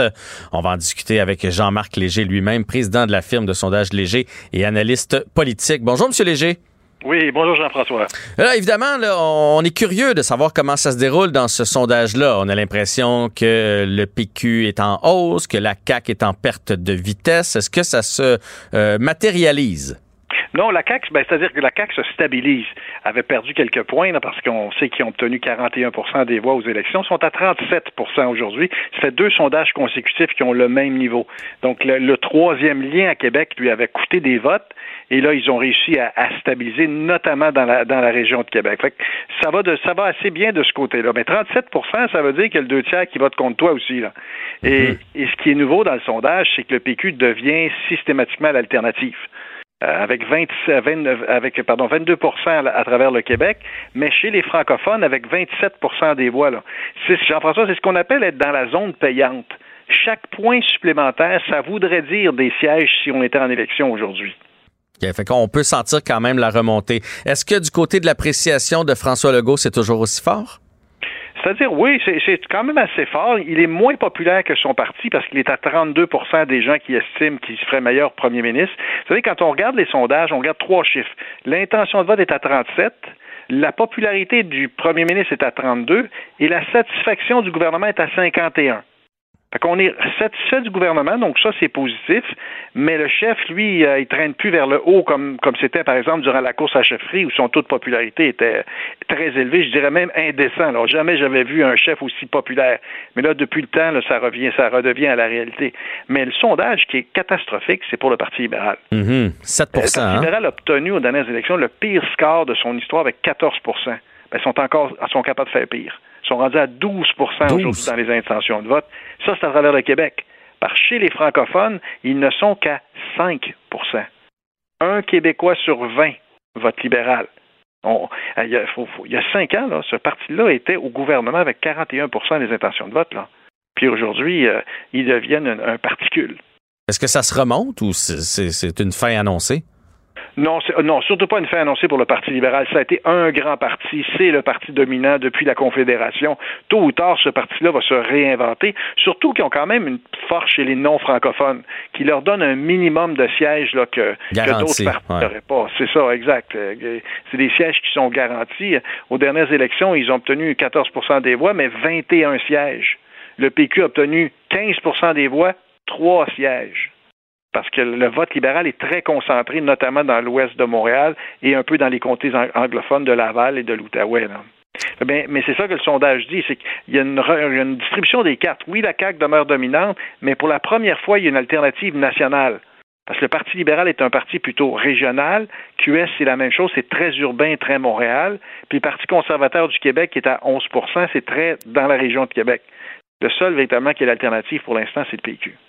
Parlant de Québec solidaire, euh, eux autres, présentement, c'est un peu du surplace. Est-ce qu'on sent un essoufflement? Est-ce qu'on est en train de se rendre compte qu'on plafonne du côté de Québec solidaire? oui, c'est ça. Le problème, c'est que Québec solidaire, son plafond est là. C'est difficile pour lui d'aller plus loin. Ils ont obtenu 15% aux dernières élections et aujourd'hui, ils sont encore à 15% du vote cest comme s'ils n'ont pas bougé, euh, malgré qu'ils euh, ont fait élire 11 députés euh, qui sont très vocales à l'Assemblée nationale, que leur chef, Gabriel Nadeau-Dubois, est très populaire. Malgré tout, là, ça se transforme pas en, intention de vote. Il y a comme les Québécois sont très rébarbatifs à des, partis un peu plus radicales. Et c'est la même chose du côté du Parti conservateur à 11 ils, ont un, plancher qui est, qui, est, élevé, mais un plafond qui est bas aussi. Là. Ça bouge pas beaucoup, là, Québec solidaire et le Parti conservateur. Hum. Il va y avoir, euh, comme on sait, des partiels du côté de Jean Talon. Est-ce que dans ce sondage-là, on en apprend un peu plus sur les intentions de vote? Ben, C'est-à-dire qu'on a sondé Jean Talon il y a une semaine. Et c'était extrêmement serré. Le PQ avait 32 et, la CAQ avait 30% des voix. Euh, puis une partielle, ça demeure, vous savez, il y a peu de gens qui vont voter dans une partielle, fait que ça demeure une bataille une bataille véritablement électorale, qui va sortir son vote et surtout qui est le candidat? Est-ce que les candidats sont locaux sont, sont aimés, sont connus, sont, sont, sont compétents? Ça, joue beaucoup au niveau local. Alors qu'une élection générale, ça joue surtout au niveau des chefs. Mais une élection partielle, c'est très local. Ça va être serré. Euh, sondage a démontré que Québec solidaire n'est pas dans la course, que le Parti conservateur n'est pas dans la course. C'est entre le PQ et la CAQ, puis là, ce sera, ce sera l'électeur de décider. Parce qu'il n'est pas encore appelé, hein. C'est, c'est, ça peut se faire d'ici six mois. Fait que c'est, c'est, pas encore, on n'est pas encore en élection, mais la CAQ a intérêt à ne pas attendre trop longtemps, parce que plus elle attend, plus ça permet au PQ de fourbir ses armes. Ouais. Qu'est-ce que ça prendrait pour le PQ euh, pour rejoindre la CAQ ou est-ce que la CAQ peut descendre davantage? Ou là on est stabilisé puis on est euh, on est bon comme ça jusqu'à temps qu'il y ait un peu d'essoufflement politique? Ben, ça bouge toujours. Hein? La, seule constante en politique, c'est le changement. ça bouge tout le temps. Ça dépend des événements parce qu'actuellement, l'électorat, dans le fond, est, là pour juger le gouvernement. Le parti d'opposition est un peu moins important. Rendu aux élections, c'est important. On cherche est-ce qu'il y a une alternative viable? Mais entre les élections, là, on veut, on veut que le gouvernement s'occupe de notre argent, s'occupe de notre éducation, s'occupe de notre santé. Puis là, le niveau d'insatisfaction commence à grogner un peu. Hein. Un, sur, un Québécois sur deux est satisfait, mais ça veut dire qu'un sur deux est insatisfait aussi. Fait que cette grogne-là, l'avantage pour la CAQ, c'est qu'elle se divise en quatre partis d'opposition. Avant, on avait une lutte à deux, hein, c'était bleu ou rouge. Mhm. Là, aujourd'hui, c'est très multicolore. Puis ça permet donc la CAQ, avec 37% des voix seulement, de dominer en, en faisant élire énormément de députés. Aux dernières élections, ils ont fait élire 90 députés sur 125, là. Malgré qu'ils avaient 41 des voix. là. Fait que c'est- tout ça pour dire, c'est que le- le- le- on comprend pourquoi la CAQ ne fera pas de réforme du scrutin, là, parce que ça le favorise énormément, ça. Fait c'est pas joué encore, mais il y a le jeu du pouvoir. Hein. Après deux mandats, c'est difficile de passer au troisième mandat. C'est difficile. Puis il y a des enjeux qui vont poindre, que ce soit des enjeux locaux, que ce soit des enjeux comme l'inflation, les taux d'intérêt qui touchent beaucoup les gens, le prix de l'essence, le prix des aliments. À un moment donné, on dit au gouvernement, mais faites votre travail. Le logement, les, les- les écoles, la situation avec les professeurs, ça, c'est quelque chose qui fait beaucoup jaser. Oui, puis la clientèle, puis les parents d'enfants qui ont des enfants à l'âge scolaire qui vivent une réalité plus difficile, c'est ça. Les logements, c'est les jeunes, les jeunes couples qui, qui sont pas capables d'acheter une maison qui est, c'est pas achetable, sont pas capables de trouver un appartement à louer qui est à prix convenable. Ben, il y a beaucoup de choses dans le quotidien qui, qui créent cette colère-là de, de l'électeur. Il y a une colère qui est là. On la voit aux États-Unis avec Donald Trump. Là. Le phénomène Donald Trump, c'est pas de Donald Trump tel quel. Lui, c'est la résultante. C'est qu'il y a une colère de l'électorat qui se sent laissé pour compte par les gouvernements. Ici, elle s'exprime de façon différente parce qu'on est plus consensuel, on est moins vindicatif qu'aux États-Unis, où là, c'est beaucoup plus agressif, là. Mais il existe quand même un électorat en colère. Puis, vous savez, le gouvernement Trudeau au fédéral va aller en élection bientôt, euh, à un moment donné, parce qu'il est minoritaire, tôt ou tard, il va tomber. Et il y a une colère qui est là aussi. Ouais, là. ouais, c'est un peu le même principe. C'est un peu le même principe. Puis Pierre Poilievre euh, l'incarne beaucoup, cette colère-là. Les sondages lui donnent autour de 7 à 10 points d'avance au fédéral à Pierre Poilievre. S'il y avait élection aujourd'hui, Justin Trudeau, il perdrait son gouvernement, justement parce que les gens sont insatisfaits de, l'ensemble de ses politiques sociales. Toujours très intéressant de vous écouter, M. Léger. Euh, on va pouvoir le lire demain, mais c'est encore mieux quand c'est expliqué par vous. Euh, alors, Jean-Marc Léger, président de la firme de sondage Léger et analyste politique, merci pour le temps aujourd'hui. Au plaisir, Jean-François. Bonne lecture demain. Merci. Ben c'est ça. Je vous rappelle donc que l'entièreté de ce sondage-là va se retrouver dans le Journal de Montréal demain et le Journal de Québec. Vous allez pouvoir, euh, vous allez voir, là, moi je, je viens de le, de le recevoir. C'est assez volumineux. Donc euh, demain avec votre petit café, vous allez pouvoir regarder euh, tout ça et regarder les intentions de vote, euh, là où on est satisfait et là où on est moins satisfait. Réinventer le monde, faire bouger les lignes, briser les codes. Jean-François Barry n'est pas conventionnel. On retrouve Patrick Désy pour notre chronique euh, 20, puisque c'est vendredi. Patrick, que vous pouvez lire dans le Journal de Montréal, mais qui a aussi son balado ici, Les méchants raisins, à Cube Radio. Et on va parler aujourd'hui du, euh, du Douro. Euh, puis on oublie, parce que souvent on associe Douro à Porto, mais ils font aussi de très, très beaux vins. Exactement, Jean-François. Le Douro, on s'en va tranquillement vers l'automne. Je dis tranquillement, il reste encore évidemment de On belles n'est pas journées pressé. Euh, mais euh, moi j'aime ça justement euh, tranquillement. Et, et en fait, ça m'aide à apprécier l'automne, le Douro, parce qu'on y fait, comme tu le disais, euh, évidemment les Portos qui sont euh, sont très connus, qui ont eu beaucoup la cote hein, au Québec. On a eu une phase Porto assez importante euh, à la fin euh, des années 90 jusqu'au début des années 2000, où c'était très très très populaire. Tout Ah, c'était fou. Tout le monde buvait du Porto. Ouais. Tout le monde finissait son petit verre de Porto.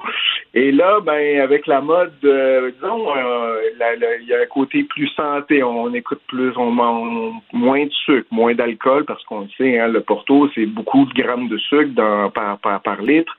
Euh, c'est beaucoup d'alcool aussi, ce sont un vin qui est limité. Euh, moi, j'en garde toujours un près de, de- dans, mon, dans mon frigo parce que j'aime ça, prendre un petit verre de Porto à la fin du repas. Sachez d'ailleurs que lorsque vous ouvrez une bouteille de Porto, vous pouvez, surtout euh, pour les collietta puis euh, les, les tanniers avec les mentions d'âge, vous pouvez facilement euh, la garder une semaine, deux semaines, trois semaines, voire un mois dans le frigidaire sans qu'elle s'altère. Ouais. Parce que c'est ça le problème avec le Porto aussi qu'on s'est rendu compte, c'est que c'est traite. Hein? À coup de petits verres, c'est des petits verres. Tu sais, on se prend un petit verre, euh, notre verre est toujours vide, on en reprend un autre petit verre, c'est sucré, tout ça. C'est une bonne façon d'avoir mal à la tête le lendemain matin. Oui, ou mal le foie aussi, Ouais, prend un peu mal avec exact. le sucre. Puis Euh, souvent, on le prend en fin de repas, hein, donc euh, soit avec un dessert, soit après avoir pris d'autres vins. Donc, c'est sûr que c'est pas toujours facile. Euh, Mais en sachant qu'on ben, peut remettre le bouchon dessus puis le garder, on fait pas d'excès de cette façon-là. Exactement, exactement. D'ailleurs, si je peux vous en, vous en conseiller un à essayer, c'est le c'est une bouteille de, de 500 millilitres, donc pas une bouteille complète. C'est le Warris, donc la maison Warris, W-A-2-R-E. Euh, S et c'est le Ultima 10 ans, donc qui est à 24,65 pour le 500 ml. Et moi j'aime bien ça. C'est, comme je te disais, tu peux garder ça une bonne semaine. euh, je sais, presque un mois, moi, et puis j'ai pas de problème avec ça. Donc c'est vraiment très bon. Maintenant, tu le disais, il y, a, il y a beaucoup moins de personnes qui en boivent justement avec le, le- le sucre, etc., l'alcool. Et on fait aussi, il faut le savoir, d'excellents vins rouges et blancs, secs, et à des prix franchement euh, plus qu'étonnants. Euh, moi, je vous, je vous conseille, et avec les mêmes cépages, hein, donc euh, les, les- les fameux là, Tinta Touriga National, le Touriga Franco, le Tinta Roriz, là, qui sont les trois cépages, disons, là, les plus connus. Et euh, il y en a un que j'aime bien qui vend autour de 15 c'est 15,30 et ça s'appelle, c'est la maison du Duorum, D-U-O-R-U, donc comme le Duoro, mais avec un M, donc Duorum. Et là, ils ont une cuvée à une vingtaine de dollars, qui est pas mal, mais je trouve que le Tons, T-O-N-S, donc Tons, euh, qui se vend 15,30 donc, euh, franchement, à chaque fois que je bois ça à l'aveugle, je suis quand même assez étonné euh, de la densité du vin, de, de la buvabilité aussi. Hein. On est à 13 degrés d'alcool, il n'y a pas beaucoup de tanins, c'est enrobé, c'est c'est mi-corsé, il y a beaucoup de notes de prune, de réglisse, ce côté un peu fleur séchée également, de raisin de Corinthe. Donc, c'est vrai. Puis, hein, toujours ce petit côté légèrement boisé, donc euh, un peu de vanille, un petit peu, un petit côté grillé dedans. Donc, franchement, très, très, très Fait beau. qu'à 15 dollars là, euh, parce que des, des, des, des- tu sais, ça a monté le prix des vins dans les dernières années. Fait que ça, c'est, ça, c'est une aubaine. Là. Fait que c'est tonne, T-O-N-S, puis duo rhum. Donc, euh, comme, comme ça, se la prononce, maison là. du produit, c'est ça. Ouais. Mais Tons, si vous dites Tons à la SAQ, ils vont trouver ça très rapidement. C'est le 2020 qui est actuellement disponible à la SAQ, disponible dans à peu près presque toutes les SAQ euh, au Québec, donc assez facile à trouver. L'autre vin que je veux vous parler, parce que ça, on oublie justement qu'on fait aussi, il fait très chaud, hein, c'est des terrasses. Hein. Si vous avez déjà vu, si vous tapez Duoro dans, dans votre moteur de recherche, le, le Duro, D-O-U-R-O, vous allez voir la rivière, c'est un fleuve, le Douro, et qui est magnifique, qui est, escarpé, qui fait partie du patrimoine mondial de l'UNESCO.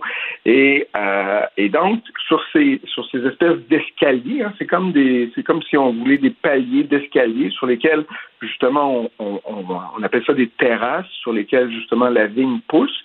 Et euh, plus on va en altitude, parce qu'il il fait très chaud dans le bureau, donc pour faire pousser le raisin, puis avoir des raisins qui peuvent donner euh, un, vin un peu plus léger, euh, on va on va planter justement euh, tout en haut, très très très en altitude, et on peut produire des blancs euh, franchement étonnants. Je vous en je vous en parle d'un, ça s'appelle Pocas, P-O-C-A-S. Donc, Pocas Coroa, C-O-R-O-A. Donc, si vous, si vous dites Pocas Coroa, là, vous allez sûrement pouvoir, c'est, c'est moins de 15 Donc, à Maison Pocas, 14 20 Et là, honnêtement, c'est difficile de résister à ça. C'est, de la malvoisie un peu avec des, un petit peu de moscatel, de la codega, du rabigato. Ce sont des cépages qu'on retrouve uniquement dans ce coin-là. Et vous allez avoir quelque chose d'à la fois floral, agrume, léger, frais, beaucoup, beaucoup d'énergie, avec aussi ce côté, une petite amertume au final, qui vient justement vous faire saliver et vous allez avoir énormément de plaisir. C'est léger. Vous, pour les derniers jours d'été, si vous voulez les étirer avant de commencer à, à piocher dans votre porto, moi, je vous invite à prendre un petit verre de ça. Vous allez être aux anges. Non, non, puis je trouve, euh, c'est drôle, là, je suis allé les voir là, pendant que tu me parlais, puis ça, ça fait différent, là, ça fait différent du Bordeaux, Oui. puis Bourgogne, puis euh, les vins australiens, puis les, les vins euh, californiens, là, je veux dire, ça nous sort de notre zone de confort, fait que je trouve ça très intéressant à Et C'est essayer. très intéressant d'une part, puis d'une, puis c'est, c'est abordable, c'est ça qui Ben est oui. fun. C'est- on est en bas de 15 ou à peu près, là. Donc, C'est quand même difficile à trouver. Des rapports qualité-prix exceptionnels pour moi. Bon, mais excellente euh, suggestion. Je mets ça à ma liste d'épicerie la prochaine fois que je me pointe en SAQ. Euh, tu m'as vraiment, vraiment donné le goût. Alors, euh, Patrick, un grand merci pour ta chronique aujourd'hui et bon week-end. Euh, tout pareil, à bientôt, merci, bye bye. Donc, Patrick Daisy, chroniqueur 20 au Journal de Montréal et Journal de Québec. Et bien sûr qu'on peut entendre sur les ondes de Cube avec le balado Les méchants raisins. Raconter, décrypter, analyser. Il propose des clés de compréhension de l'information. Jean-François Barry. Un adolescent de 17 ans poignardé. Une autre femme assassinée. Il est visé par des allégations d'inconduite sexuelle. Les formations politiques s'arrachent le vote des familles. Comment faire fructifier votre argent sans risque? Savoir et comprendre les plus récentes nouvelles qui nous touchent. Tout savoir en 24 minutes. En manchette dans cet épisode, Ottawa et Meta, ça se parle. Alors que la CAQ garde ses acquis, les libéraux perdent encore des plumes, et même avec une photo de prisonnier, Donald Trump trouve le moyen de faire de l'argent. Tout savoir en 24 minutes. Tout savoir en 24 minutes. Bonjour, bonjour. Euh, bienvenue dans cet épisode de Tout savoir en 24 minutes. Jean-François. Bonjour, André Sylvain. Ça va bien? Très bien, toi? Oui, merci, merci. Alors, je commence avec euh, une nouvelle peut-être qui va nous, euh, nous réjouir un peu, étant donné qu'on est dans le monde des médias tous les deux. Euh, réjouir, je vais le dire euh, rapidement. Ouais, parce qu'il n'y a rien de réglé, là. Ah, on est loin de, on Ouais. est loin de régler. Je parle d'une rencontre entre euh, Pascal Saint-Onge, euh, la ministre fédérale, et Meta, qui ont finalement brisé la glace. Euh, c'est une première rencon- rencontre, oui, depuis l'entrée de Mme Saint-Onge au ministère du Patrimoine. Si on a besoin quelque de quelque chose en ce moment, c'est bien que ces deux parties-là se parlent. Par contre, les deux sont restés bien campés sur leur position. Euh, ça n'a pas empêché la ministre Saint-Onge de dire que c'était une conversation qu'elle avait trouvée très positive honnête aussi, donc positive et honnête dans le cas. Autrement dit, les, deux parties se sont regardés dans le blanc des yeux puis se sont dit euh, ce qu'il y avait à se dire. Le problème de ça, c'est qu'il n'y a pas réellement d'avancée. Euh, Google et Meta vont rester quand même campés sur leur position. Euh, pour l'instant, en tout cas. Ils ont rappelé qu'il y avait toujours la menace de bloquer euh, le contenu euh, d'information sur leur réseau euh, au Canada, bien Mhm. entendu. Donc, de couper les médias canadiens. C'était toujours en vigueur. La ministre Saint-Onge espère que, dans le fond, ils vont passer le règlement, ils vont passer la loi, et que avant l'entrée en fonction, donc au début de 2024, Meta va changer d'idée à ce moment-là. Donc, je te dirais, c'est positif parce qu'ils se parlent, mais d'un autre côté, on peut, c'est pas réglé encore. Ouais, c'est loin d'être réglé. L'impression que ça donne, en fait, c'est comme elle est nouvelle dans le dossier, ça aurait été encore plus frondeur de même pas y accorder une chance de. Tu sais, elle a lâché un coup de fil. Elle a dit euh, Moi, je viens d'arriver en poste, c'est moi qui prends le relais, est-ce qu'on peut se parler? Ils ont dit oui. Se sont parlé. Fine. Après, il va se passer quoi, là? Fait y a eu une rencontre. Mais c'est loin d'être réglé. Mais on va souhaiter qu'ils mettent de l'eau dans leur vin, puis on va souhaiter que des deux côtés, on soit capable de s'entendre. Mais là, pour l'instant, c'est une première approche. J'ai comme, comme bien de la misère à me réjouir de cette, de cette nouvelle-là. C'est positif, mais on va se garder une petite gêne. c'est un, petit début, disons. Et puis, euh, si la ministre Saint-Onge, justement, parle de positif et honnête, euh, je vais te lire euh, la- un peu la déclaration, si tu veux, des, des gens de Meta. Euh, c'est comme nous l'avons déjà dit, le processus réglementaire ne permet pas de résoudre les problèmes fondamentaux posés par la législation et nous en avons fait part à la ministre. Donc, loin d'être réglé. C'est ça. Ils sont venus juste réexpliquer leurs points. C'est ça. À une nouvelle personne. Ils n'ont pas changé leur fusil d'épaule. Je ne suis, pas- je suis pas sûr qu'il faut voir ça comme une avancée comme telle. S'ils avaient juste dit on veut pas euh, te parler, mais là, elle aurait pu sortir en disant ils veulent même pas s'asseoir et tout ça. Donc, donc là, ils paraissent bien, mais dans les faits, ils sont encore campés sur leur position. Ça change rien. Absolument, mais avec un, un mot comme deux mots comme positif et honnête dans une discussion comme ça. Peut-être que Ottawa essaie d'arrondir les coins. Ouais, là, je pense que. Mme Saint-Onge va essayer d'y aller peut-être euh, avec plus de délicatesse, euh, en les froissant un peu moins. Jusqu'à maintenant, elle mène bien ses dossiers. Là. Je dis pas que je fais pas confiance. Je veux juste dire, pour l'instant, un elle a dit difficile. Allô, je suis nouveau. Ils ont dit Parfait, euh, je suis nouvelle, parfait. On, euh, on va se lâcher un coup de fil. Ils se sont lâchés un coup de fil. Ils se sont expliqués. Mais on est encore au même point euh, pour les négos. Un nouveau sondage est partiellement sorti euh, aujourd'hui, un sondage léger euh, mené pour euh, réalisé pardon pour le journal de Montréal et le journal de Québec. Euh, ça confirme que la CAC est quand même loin devant ses, plus proches adversaires, 37% dans les intentions de vote. C'est, disons que le PQ, c'est celui qui, qui ressort peut-être le, le grand gagnant, je dirais, de ça. Il semble consolider euh, ses intentions de vote à 22% Euh, C'est toujours le premier ministre François Legault qui a la cote la plus élevée parmi les chefs. Euh, et euh, dans la région de Québec, où une élection partielle sera déclenchée euh, dans Jean Talon, ben, le parti de François Legault obtient seulement deux points seulement devant celui de Paul Saint-Pierre Plamondon. Alors c'est là qu'on voit que le 22% d'appui du PQ prend tout son sens. C'est quand même serré. Donc même si François Legault est l'alternative numéro un euh, aux yeux des Québécois, selon ce sondage-là, ben Paul Saint-Pierre Plamondon réussit quand même à placer ses billes puis aller euh, disons, déranger un peu les, les- les plans de la CAQ euh, dans Jean Talon. Donc ça, ça va être une lutte qui va être très certainement à suivre. Je te rappelle qu'ils ont seulement trois députés en ce moment, soit évidemment Paul Saint-Pierre Plamondon, Joël Arsenault et euh, Pascal Bérubé. Ça leur en ferait un quatrième, donc forcément euh, un peu plus de visibilité encore, bien que médiatiquement parlant, je te dirais que le, PQ s'en sort extrêmement bien. Oui, ils sont sur une belle lancée. J'ai parlé tantôt avec Jean-Marc Léger. Donc, euh, ça vous tente d'entendre l'entrevue complète, c'est disponible en balado. Puis dans le fond, ce qu'il me racontait, c'est que le PQ à 22 là, quand on tombe dans cette tranche-là, c'est une tranche, on va pas prendre le pouvoir, on le sait, mais où on peut faire des gains on peut, où on peut vraiment avoir de plus en plus de sièges. Là. Fait que, tu sais, si on réussit à aller chercher 23, 24, 25, là, tout ce qu'on va aller chercher, c'est des gains substantiels. Donc, c'est une très, très belle lancée. Et il se dessine comme le- le- l'option pour les gens qui sont tannés de la CAQ, par exemple. Parce qu'il y en a là, qui sont tannés de la CAQ. Le sondage le, le démontre. Euh, donc, ça, c'est l'option. La CAQ se maintient.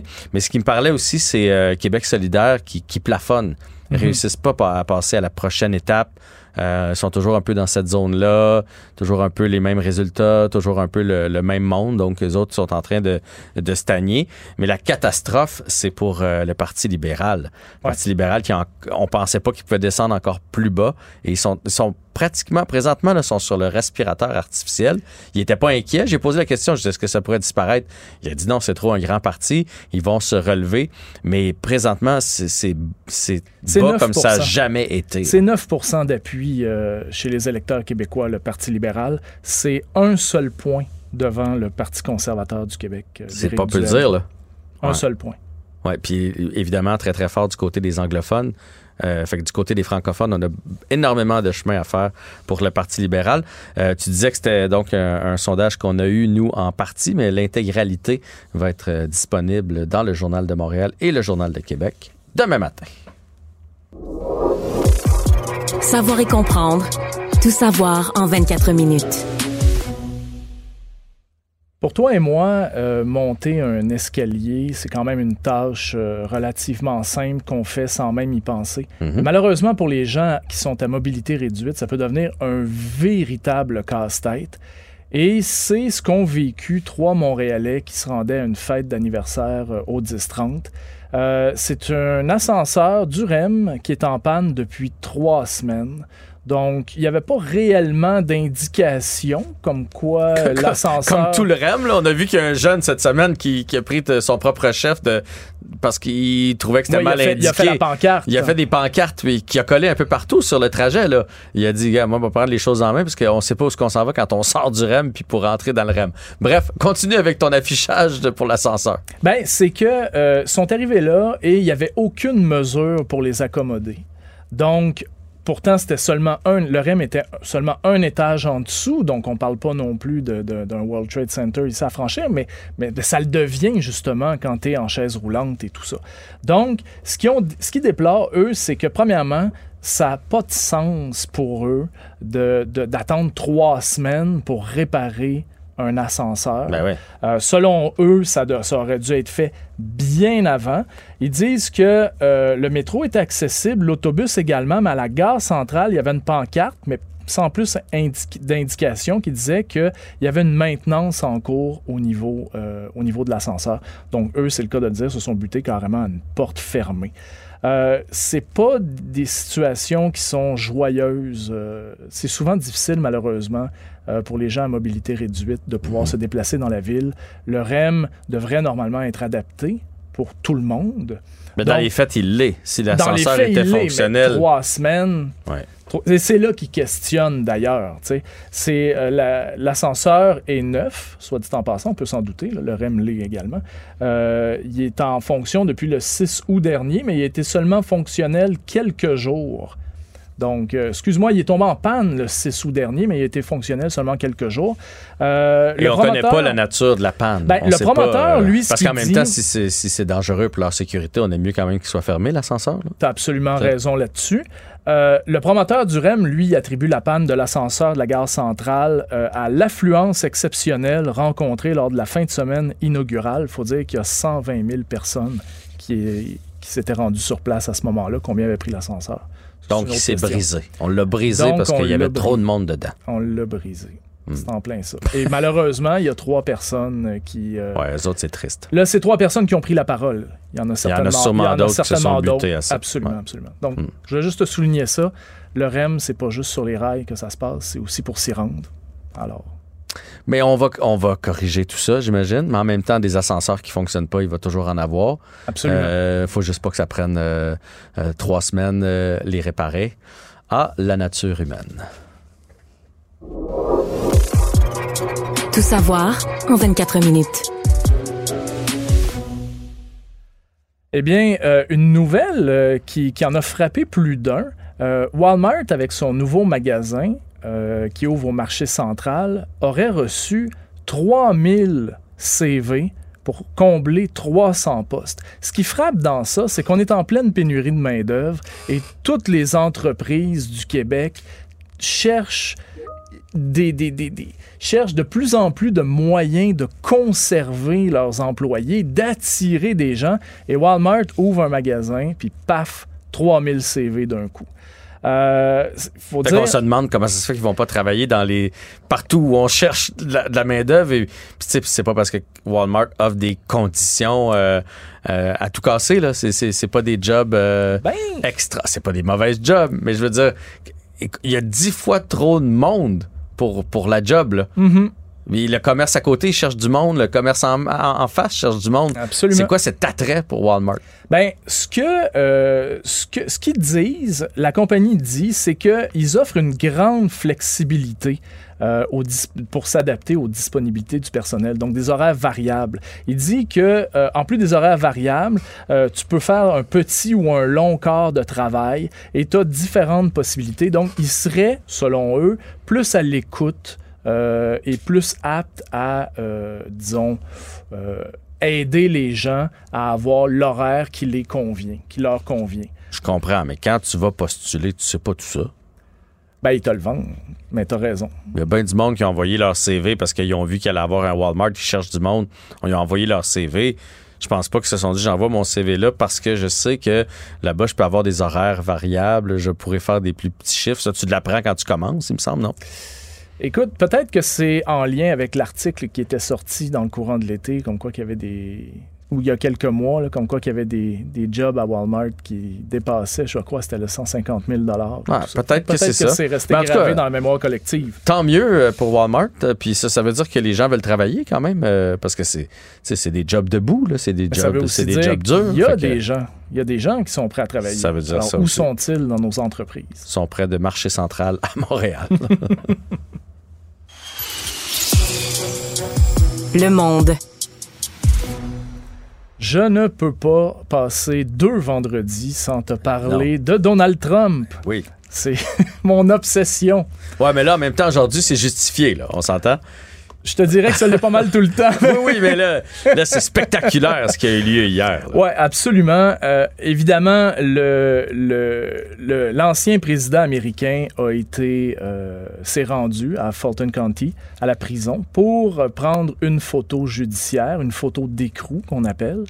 Euh, et ça n'a pas réellement pris de temps qu'il a tout de suite. Premièrement, il a tweeté lui-même cette, cette photo-là.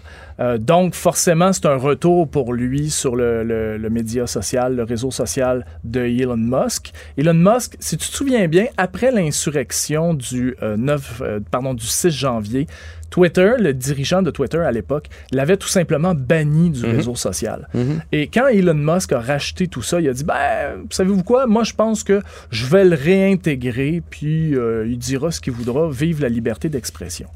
Alors, euh, il en a profité hier pour envoyer donc cette photo-là avec. euh, Ben, il en a profité pour contrôler le message. Il s'est dit, tant qu'elle sorte ailleurs, je vais la sortir moi-même. C'est ça qu'il a fait. Mais c'est aussi une façon pour lui de la mettre de l'avant. Et d'ailleurs, sur ces sites Internet maintenant, tu peux acheter un produit dérivé qui a sa photo dessus. Et donc, tu sais, c'est devenu vraiment une arme de communication politique, euh, probablement à son, à son extrême. Tu sais, donc, d'un côté... Et cette photo-là où il a l'air d'un- d'un- d'une bête, d'un sorcier maléfique, là, je veux dire, a été euh, pratiqué devant le Ouais. miroir, a été placé. Euh, Il savait exactement ce qu'il s'en allait faire. Là. Ben, on peut pas douter là, quand même qu'il a été, il a été coaché pour ça. Là, Tu sais, je veux dire, c'est, il voulait donner l'image d'un président qui était euh, euh, enragé, qui était euh, Colérique. colérique, euh, qui était surtout une victime. Tu sais, donc, et ça Et fonctionne. qui allait se battre. C'est allait ça que se ça battre. donne. Oui, absolument. euh, Qui allait se battre contre euh, le Deep State, le, le- le fameux État de l'ombre. Tu sais, donc, Et euh, je t'arrête deux secondes concernant cette photo-là. Je sais pas si tu as entendu mon, mon entrevue tantôt avec Yves Bourdon qui disait que cette photo-là rappelle étrangement la photo la plus connue de Winston Churchill. Il y a exactement. T'es-tu allé voir? T'as exactement. Il y a exactement la- à peu près la- le, même faciès. Et il y a, il y a une, une des phrases célèbres de Churchill que euh, Trump a repris dans le bas de dans le bas de sa de sa photo. OK. Donc donc tout ça est tout ça est quand même assez euh, réfléchi de, de, de sa part. Là. Fait que c'est troublant de penser que dans tout ce qui arrive, il réussit toujours à en tirer profit, Ouais. à, trouver, à trouver une solution. Euh, regarde, j'ai lu la photo ici. Tu vois Oui, les, oui, oui, les- absolument. les- les sourcils, le- un peu tourné sur le côté, un sourcil plus relevé que d'autres, le- l'espèce de trace entre les, la ride entre les deux yeux, là, qu'on- entre le, à la base du nez, là, est vraiment semblable. Donc tout ça a été pensé d'avance. C'était un gros show qu'il a fait. Une histoire euh, sur cette photo-là de Churchill, justement, c'est que le photographe aurait enlevé de force le cigare de Winston Churchill. Et c'est ça qui l'aurait rendu Et c'est ça marabout qui l'a rendu marabout. Ah! Le seul truc que je te dirais, la comparaison, c'est que Trump, lui, c'est sa liberté qu'on risque de lui enlever. Alors, c'est un peu. Bien euh, c'est un, peu ça. Évidemment, lui, il dit que c'est un héros, évidemment, qui est victime d'une persécution, d'une chasse aux sorcières orchestrée par les méchants démocrates de Joe Biden. Et déjà, euh, déjà, évidemment, euh, il y a un appel là-dedans aux patriotes américains pour lui envoyer de l'argent pour euh, sa présidentielle, sa Mhm. campagne présidentielle. Et malheureusement, je te dirais, ça fonctionne. Ça fonctionne. Les gens sont extrêmement généreux avec lui. Euh, il est question également, vous voyez, la plupart des messages qui circulent dans le monde MAGA, là, qui est Make America Great Again, les, les fans de Trump, l'État de l'ombre tente de faire du président Trump l'ennemi public numéro un pour oser défier la classe dirigeante corrompue de Washington. Il se croit. Il se croit. Eh bien, Et il y a des gens qui le croient. Puis il y a des gens qui vont, qui vont le croire euh, à la vie, à la mort. Ils changeront jamais d'idée. Oui, absolument, absolument. Puis il est appuyé aussi par des gens du Congrès qui techniquement devraient être des gens relativement sérieux. Je pense Oui, mais les autres, ils veulent euh, rentrer. Ils veulent euh, aller au pouvoir. Puis ils Ouais. savent que c'est quand même Donald Trump leur meilleure chance. Fait que, euh, ils vont continuer de- d'être derrière lui tant que les gens, tant qu'il va avoir l'appui de la population, d'une partie de la population, on s'entend là. Mais présentement, il est Ben, seul. N'y a pas d'autres candidats. Il y, a, il y a à peu près, je, je voyais un sondage récemment, là, euh, il y a à peu près là, 71% je crois, des républicains qui croient Donald Trump. Donc, ils croient ce qu'il dit. Peu importe ce qu'il dit. Donc, C'est inquiétant. 71% qui croient ce qu'il dit. Donc, tu sais, c'est difficile à ce moment-là d'arriver avec un contre-argument. Parce que les contre-arguments, généralement, Donald Trump les fait lui-même. Il va dire une chose et son contraire dans la même phrase, mais pourtant les gens vont continuer de croire ce qu'il dit. Ouais. Puis euh, tantôt, ce qu'on me disait, c'est qu'il n'y a pas d'argumentaire. C'est oui ou non. C'est très tranchant, puis il s'arrête là. Donc, ça, tu peux pas l'obstiner parce qu'il il va, il va pas défendre son point. C'est c'est ça, puis c'est ça. Puis après ça, il passe à, à un autre sujet. Ça va être intéressant à suivre. En tout cas, on n'a pas fini d'en entendre parler, là, on s'entend? Ah non, Puis- non, non, ça Puis lui va essayer de là. repousser le plus possible. Et les autres qui sont accusés, euh, ben, ils vont commencer à comparaître. Euh, La question, c'est s'ils vont flipper. Oui, c'est ça. Est-ce qu'ils vont, est-ce qu'ils vont le dénoncer? Est-ce qu'ils vont mettre ça sur son dos? Comment, ça, comment tout ça va sortir? C'est un gros film. C'est une saga incroyable. Ouais, incroyable. Un gros show. Ah, au niveau euh, télé-réalité, c'est difficile de faire mieux que ça. Mais quelle tristesse. Aujourd'hui, il y a quelqu'un qui a mis sur les médias sociaux le, le mont euh, Rochemort avec euh, les, Mhm. les- plus grands présidents et à côté, en mortaise, il avait mis la photo de Donald Trump. Tu, sais, tu fais comment ce, ce grand pays-là, avec tous ces grands présidents qui ont marqué l'histoire, sont rendus avec ça? Qu'est-ce qui s'est passé pour qu'on parte de, des pierres qui sont si, si belles à ça? Tu sais que Donald Trump, quand il était au pouvoir, il s'est informé pour mettre son visage sur Ah ouais, j'en doute pas. J'en doute pas. Il s'est informé. Il a la même couleur orangée. Ça aurait bien fité. Il y a des. euh, D'ailleurs, cette, euh, cette photo-là, selon euh, Marjorie Taylor Greene, là, qui est la, de la Chambre des représentants, qui est la fanatique en chef, je pense, des complotistes américains, elle écrit que notre président. Cette photo de notre président est celle qui fera gagner l'élection présidentielle de 2024. Ah, voilà. C'est, c'est tout dire? C'est tout dire. Est-ce que tu fais, je ne doute pas de la réponse, mais je vais te la poser quand même, la question, est-ce que tu fais un peu attention à ce que tu consommes pour être le plus écologique possible? Vraiment, vraiment. On- à, à la maison, là, on est rendu avec, euh, on n'a plus de papier euh, ciré, là. on a de- des trucs d'abeilles là, pour euh, de la, Mhm. avec la cire d'abeille. On a des petits euh, couvercles réutilisables pour mettre sur les plats, sur le, le bout d'un concombre, une tomate, etc. Fait que oui, on essaie quand même. Est-ce que tu utilises, est-ce que tu as laissé tomber les pailles de plastique? Euh, pratiquement, euh, oui. Le plus On- possible. Ouais, ouais, on a ça en aluminium, là, Oui. en stainless. Oui, j'ai ça aussi. Tout à fait, tout à fait. Mais dans les euh, restaurants de restauration rapide, Ah, surtout, il y en a encore. il y en a encore, mais il y en a beaucoup aussi qui ont remplacé ça par des pailles de papier. Les pailles en carton, ouais. Ouais, les fameuses Ça, essayez pas de carton. boire une slush avec ça. Ben, il faut que tu boives rapidement. Oui, parce qu'au bout d'une minute, c'est du papier mâche. Là, tu fais. Voyons. C'est des- oui, mais bon, euh, on y va pour l'effort, mais mettons que le résultat n'est pas encore là.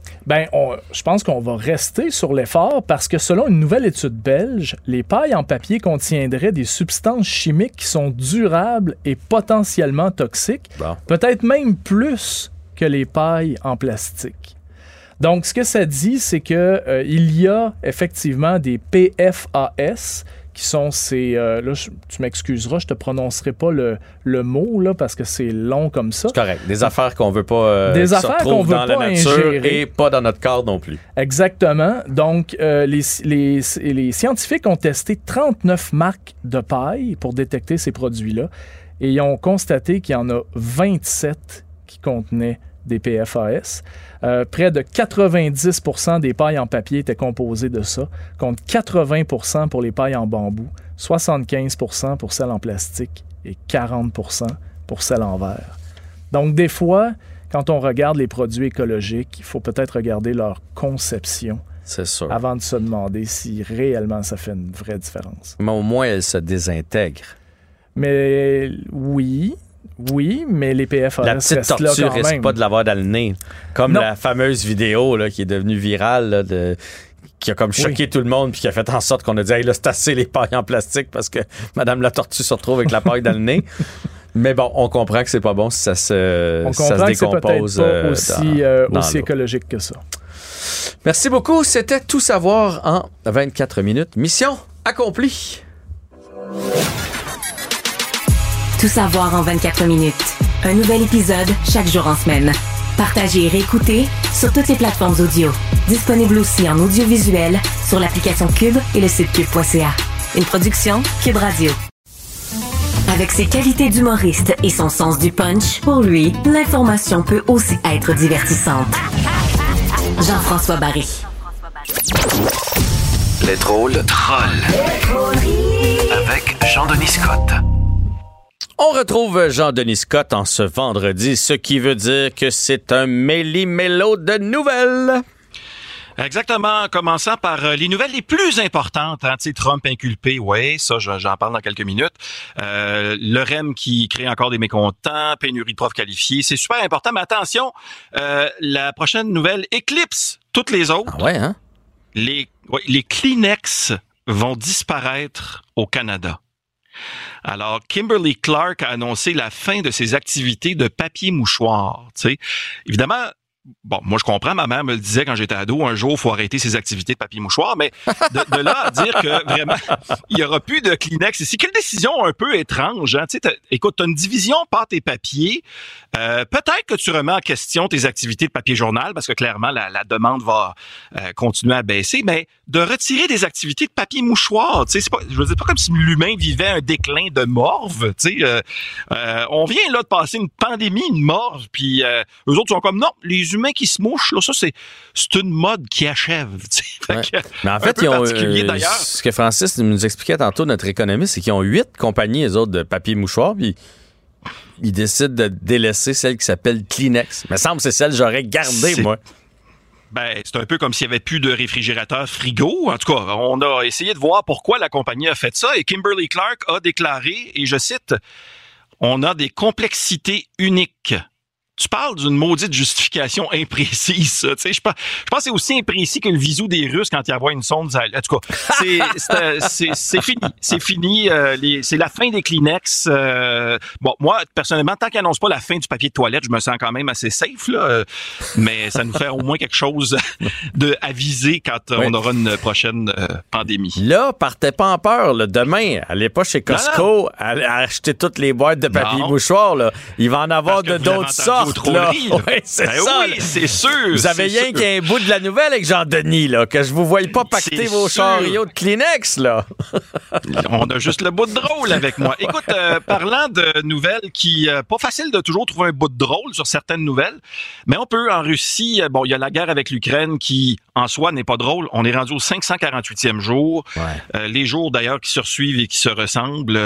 pour ce qui est des manchettes qu'on peut lire là-dessus. Ce matin, c'était Moscou affirme avoir abattu 42 drones hostiles. C'est ça.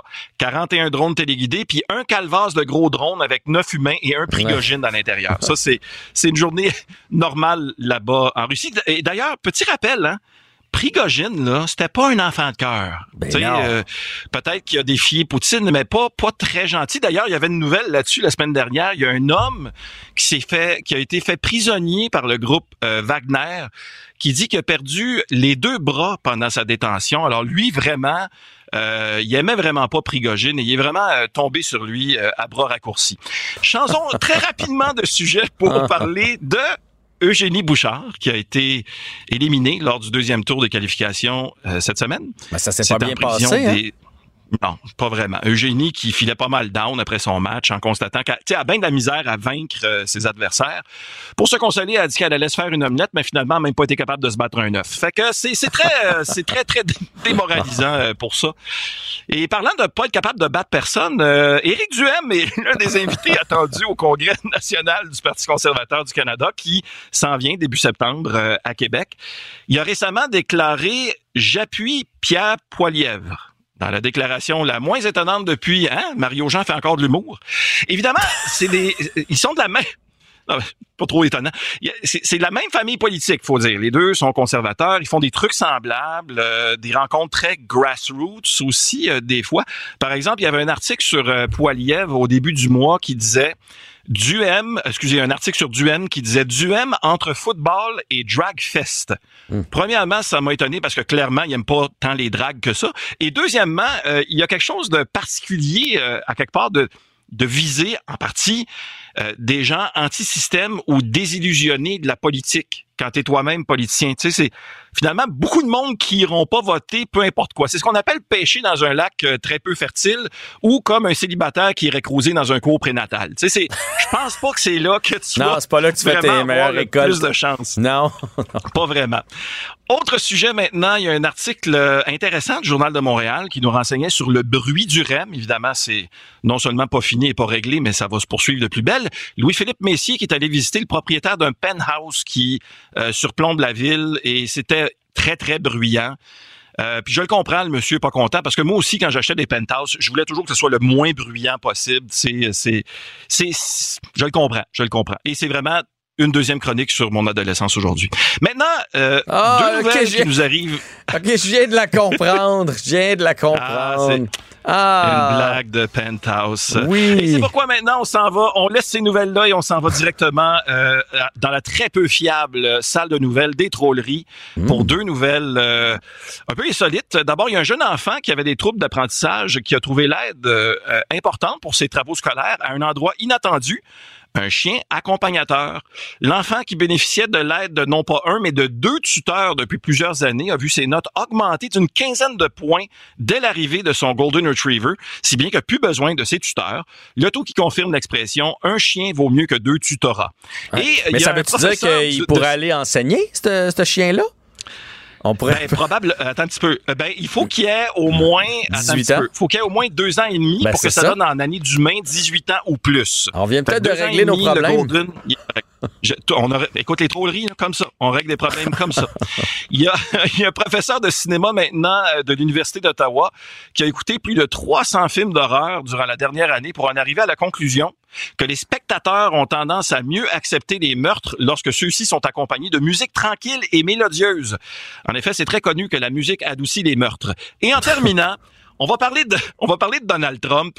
Euh, on dit qu'on a les présidents qu'on mérite euh, chez nos voisins du Sud. Euh, toute une histoire présidentielle. T'as George Bush, fils, qui a sali la réputation des États-Unis avec une guerre aux justifications, mettons, douteuses. T'as Donald Trump qui a scrappé ce qui lui restait de réputation, qui a sali sa propre carrière.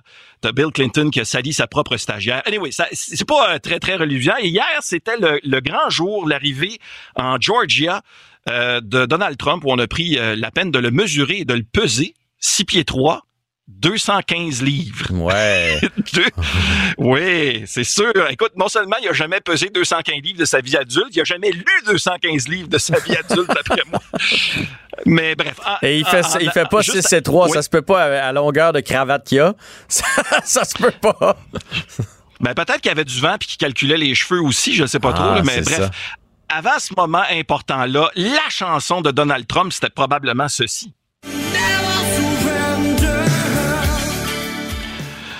Et évidemment, euh, c'est ça. Il n'a pas eu le choix de se rendre aux autorités et sa chanson est probablement devenue ceci. Oh! Ouais, c'est ça, c'est ça. Et d'ailleurs, c'est- fascinant de voir comment Trump s'est servi de cette image-là pour se vendre. Je, je blaguais sur Never Surrender, mais il a vraiment lancé des T-shirts avec son mugshot euh, en dessous duquel on peut vraiment lire Never Surrender. Un peu comme, euh, comme un enfant qui a eu un échec sur son examen puis qui le colle sur le frigo dans la cuisine pour montrer comment il est fier d'avoir d'avoir eu un F.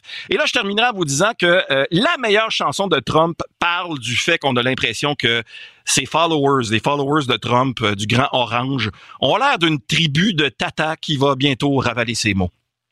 Tu parles d'une nation qui vénère un gros bêta. De plus en plus, on a affaire à une tribu de Tata. Ah, j'aime ça. Ils vont ravaler.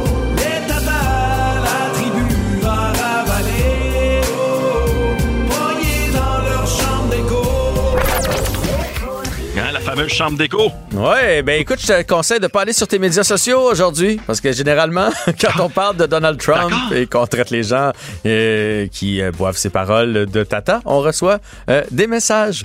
Sur ce, Alors, je mets mon téléphone sur le mode avion et euh, pas avion russe. non. Ça, c'est sûr. Bon week-end. Ciao, ciao. Salut. Et la réponse la plus populaire est Jean-François Barry. Ici, on ne joue pas un quiz, mais on pose quand même beaucoup de questions. Jean-François Barry. Si vous êtes comme moi, vous avez grandi en regardant euh, Passe-Partout. J'ai vu mes enfants devant Cornemuse, devant Pimpon. Et lorsque ben, j'ai participé, d'ailleurs, aujourd'hui même, Facebook m'a envoyé un souvenir euh, d'un carve anti-gala où j'étais avec euh, mes enfants. Donc, cette semaine, quand j'ai vu la fermeture de VRAC, euh, ça m'a attristé. Ça m'a attristé de se dire on fera on va faire de moins en moins d'émissions jeunesse au Québec. Euh, il va en avoir encore des émissions jeunesse, mais ça va être la patte patrouille. Donc, ça va être des émissions qui vont arriver de partout ailleurs. Les, jeunes vont continuer d'écouter de la télé. Oui, c'est en, en français, mais c'est pas fait ici.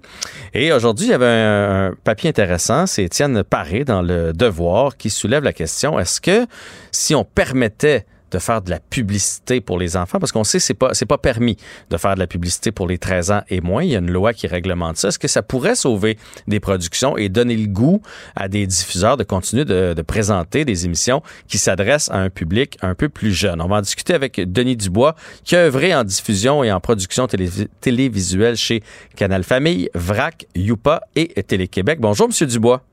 Bonjour Jean-François. Donc, est-ce que cette loi-là qui empêche les, les, les chaînes euh, de, télé de faire de la publicité ciblée envers les jeunes, est-ce que c'est ça qui empêche, euh, qui fait en sorte que les, les, chaînes de télé ne sont pas viables financièrement?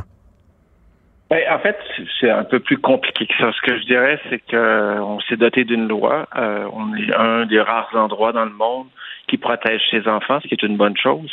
Euh, il y a d'autres endroits, mais c'est quand même assez rare. Même au Canada anglais, on protège les enfants d'âge préscolaire, mais après ça, euh, on les protège pas.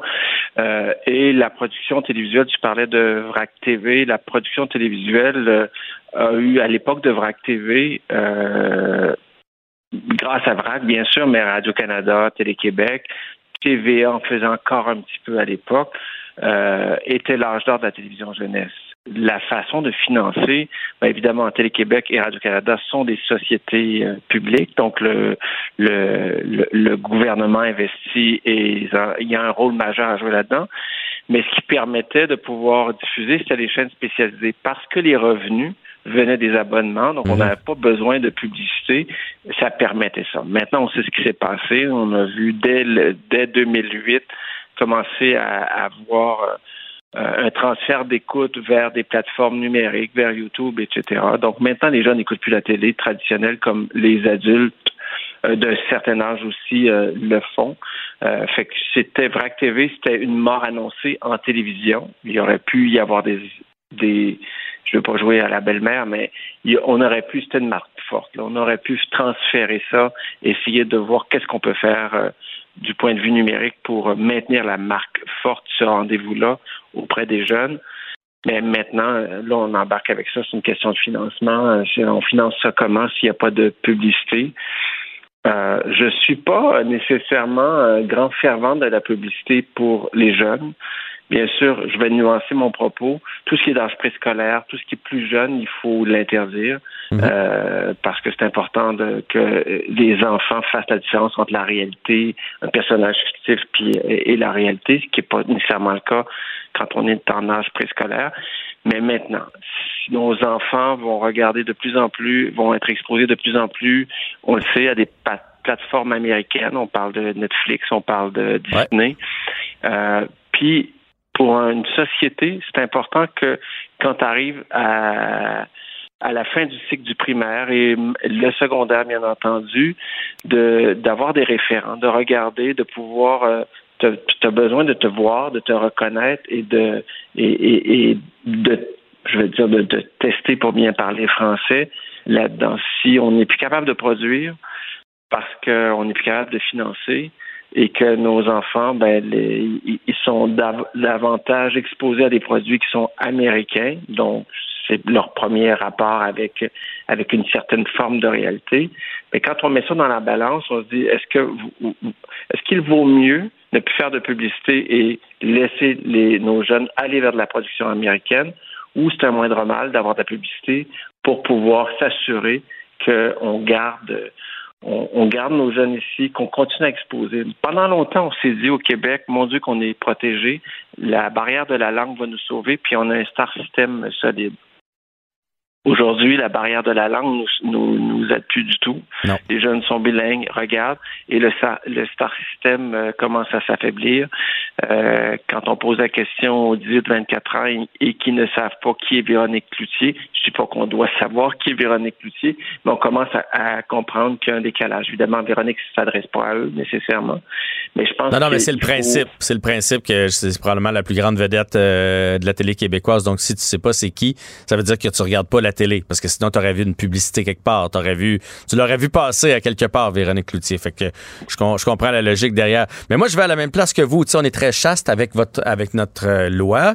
Euh, Peut-être qu'il y a moyen de l'assouplir un peu. Parce que 13 ans, euh, ça commence à être âgés. Là. Moi, si j'ai eu des, des enfants qui sont rendus un peu plus vieux, mais je vous dirais à partir de 7-8 ans, ils ont des tablettes entre les mains, ils ont des téléphones, on, on leur donne notre, notre vieux téléphone qui devient une espèce d'iPod. Ils ont des jeux là-dessus, mais avant que les jeux commencent, il y en a de la publicité. Entre les tableaux, il y a de la publicité. euh, Lorsqu'on télécharge des émissions, tout ça, il y a souvent de la publicité qui va, qui va jouer avant. Donc, je me dis, à un moment donné, il faut continuer de la réglementer. Là. Je suis pas prête à ce qu'on vende n'importe quoi euh, euh, pour les enfants. Mais si ça permet de faire de la télé ici, de faire travailler les gens d'ici, de, de mettre de l'avant nos valeurs et tout ça, parce que sinon, on va s'américaniser énormément. C'est clair. Puis, en fait, euh, si on revient à la publicité, un truc que je protégerais, puis euh, tu l'expliques bien. Euh, les jeunes, de toute façon, c'est un leurre, ils sont exposés à ça.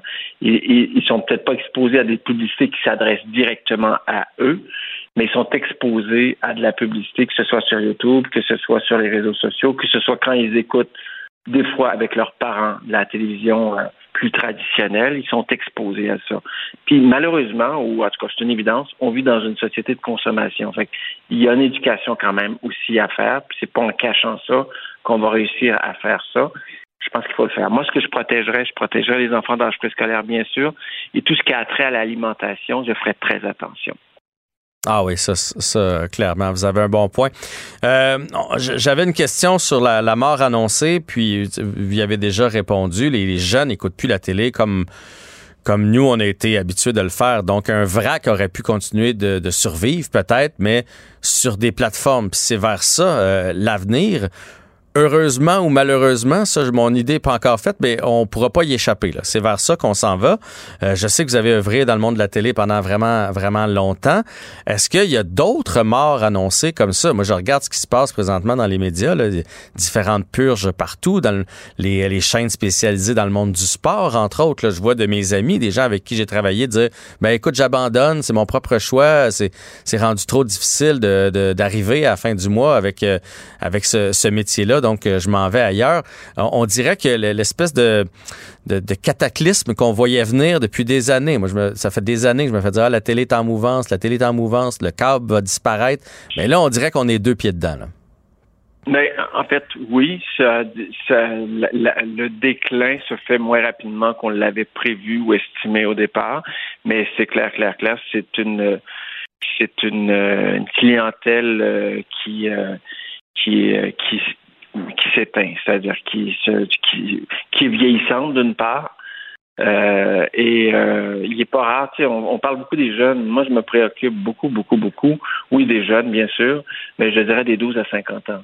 Mm -hmm. Les, déjà toute la génération jusqu'à 50 ans, il est pas rare dans votre entourage, posez-vous la question.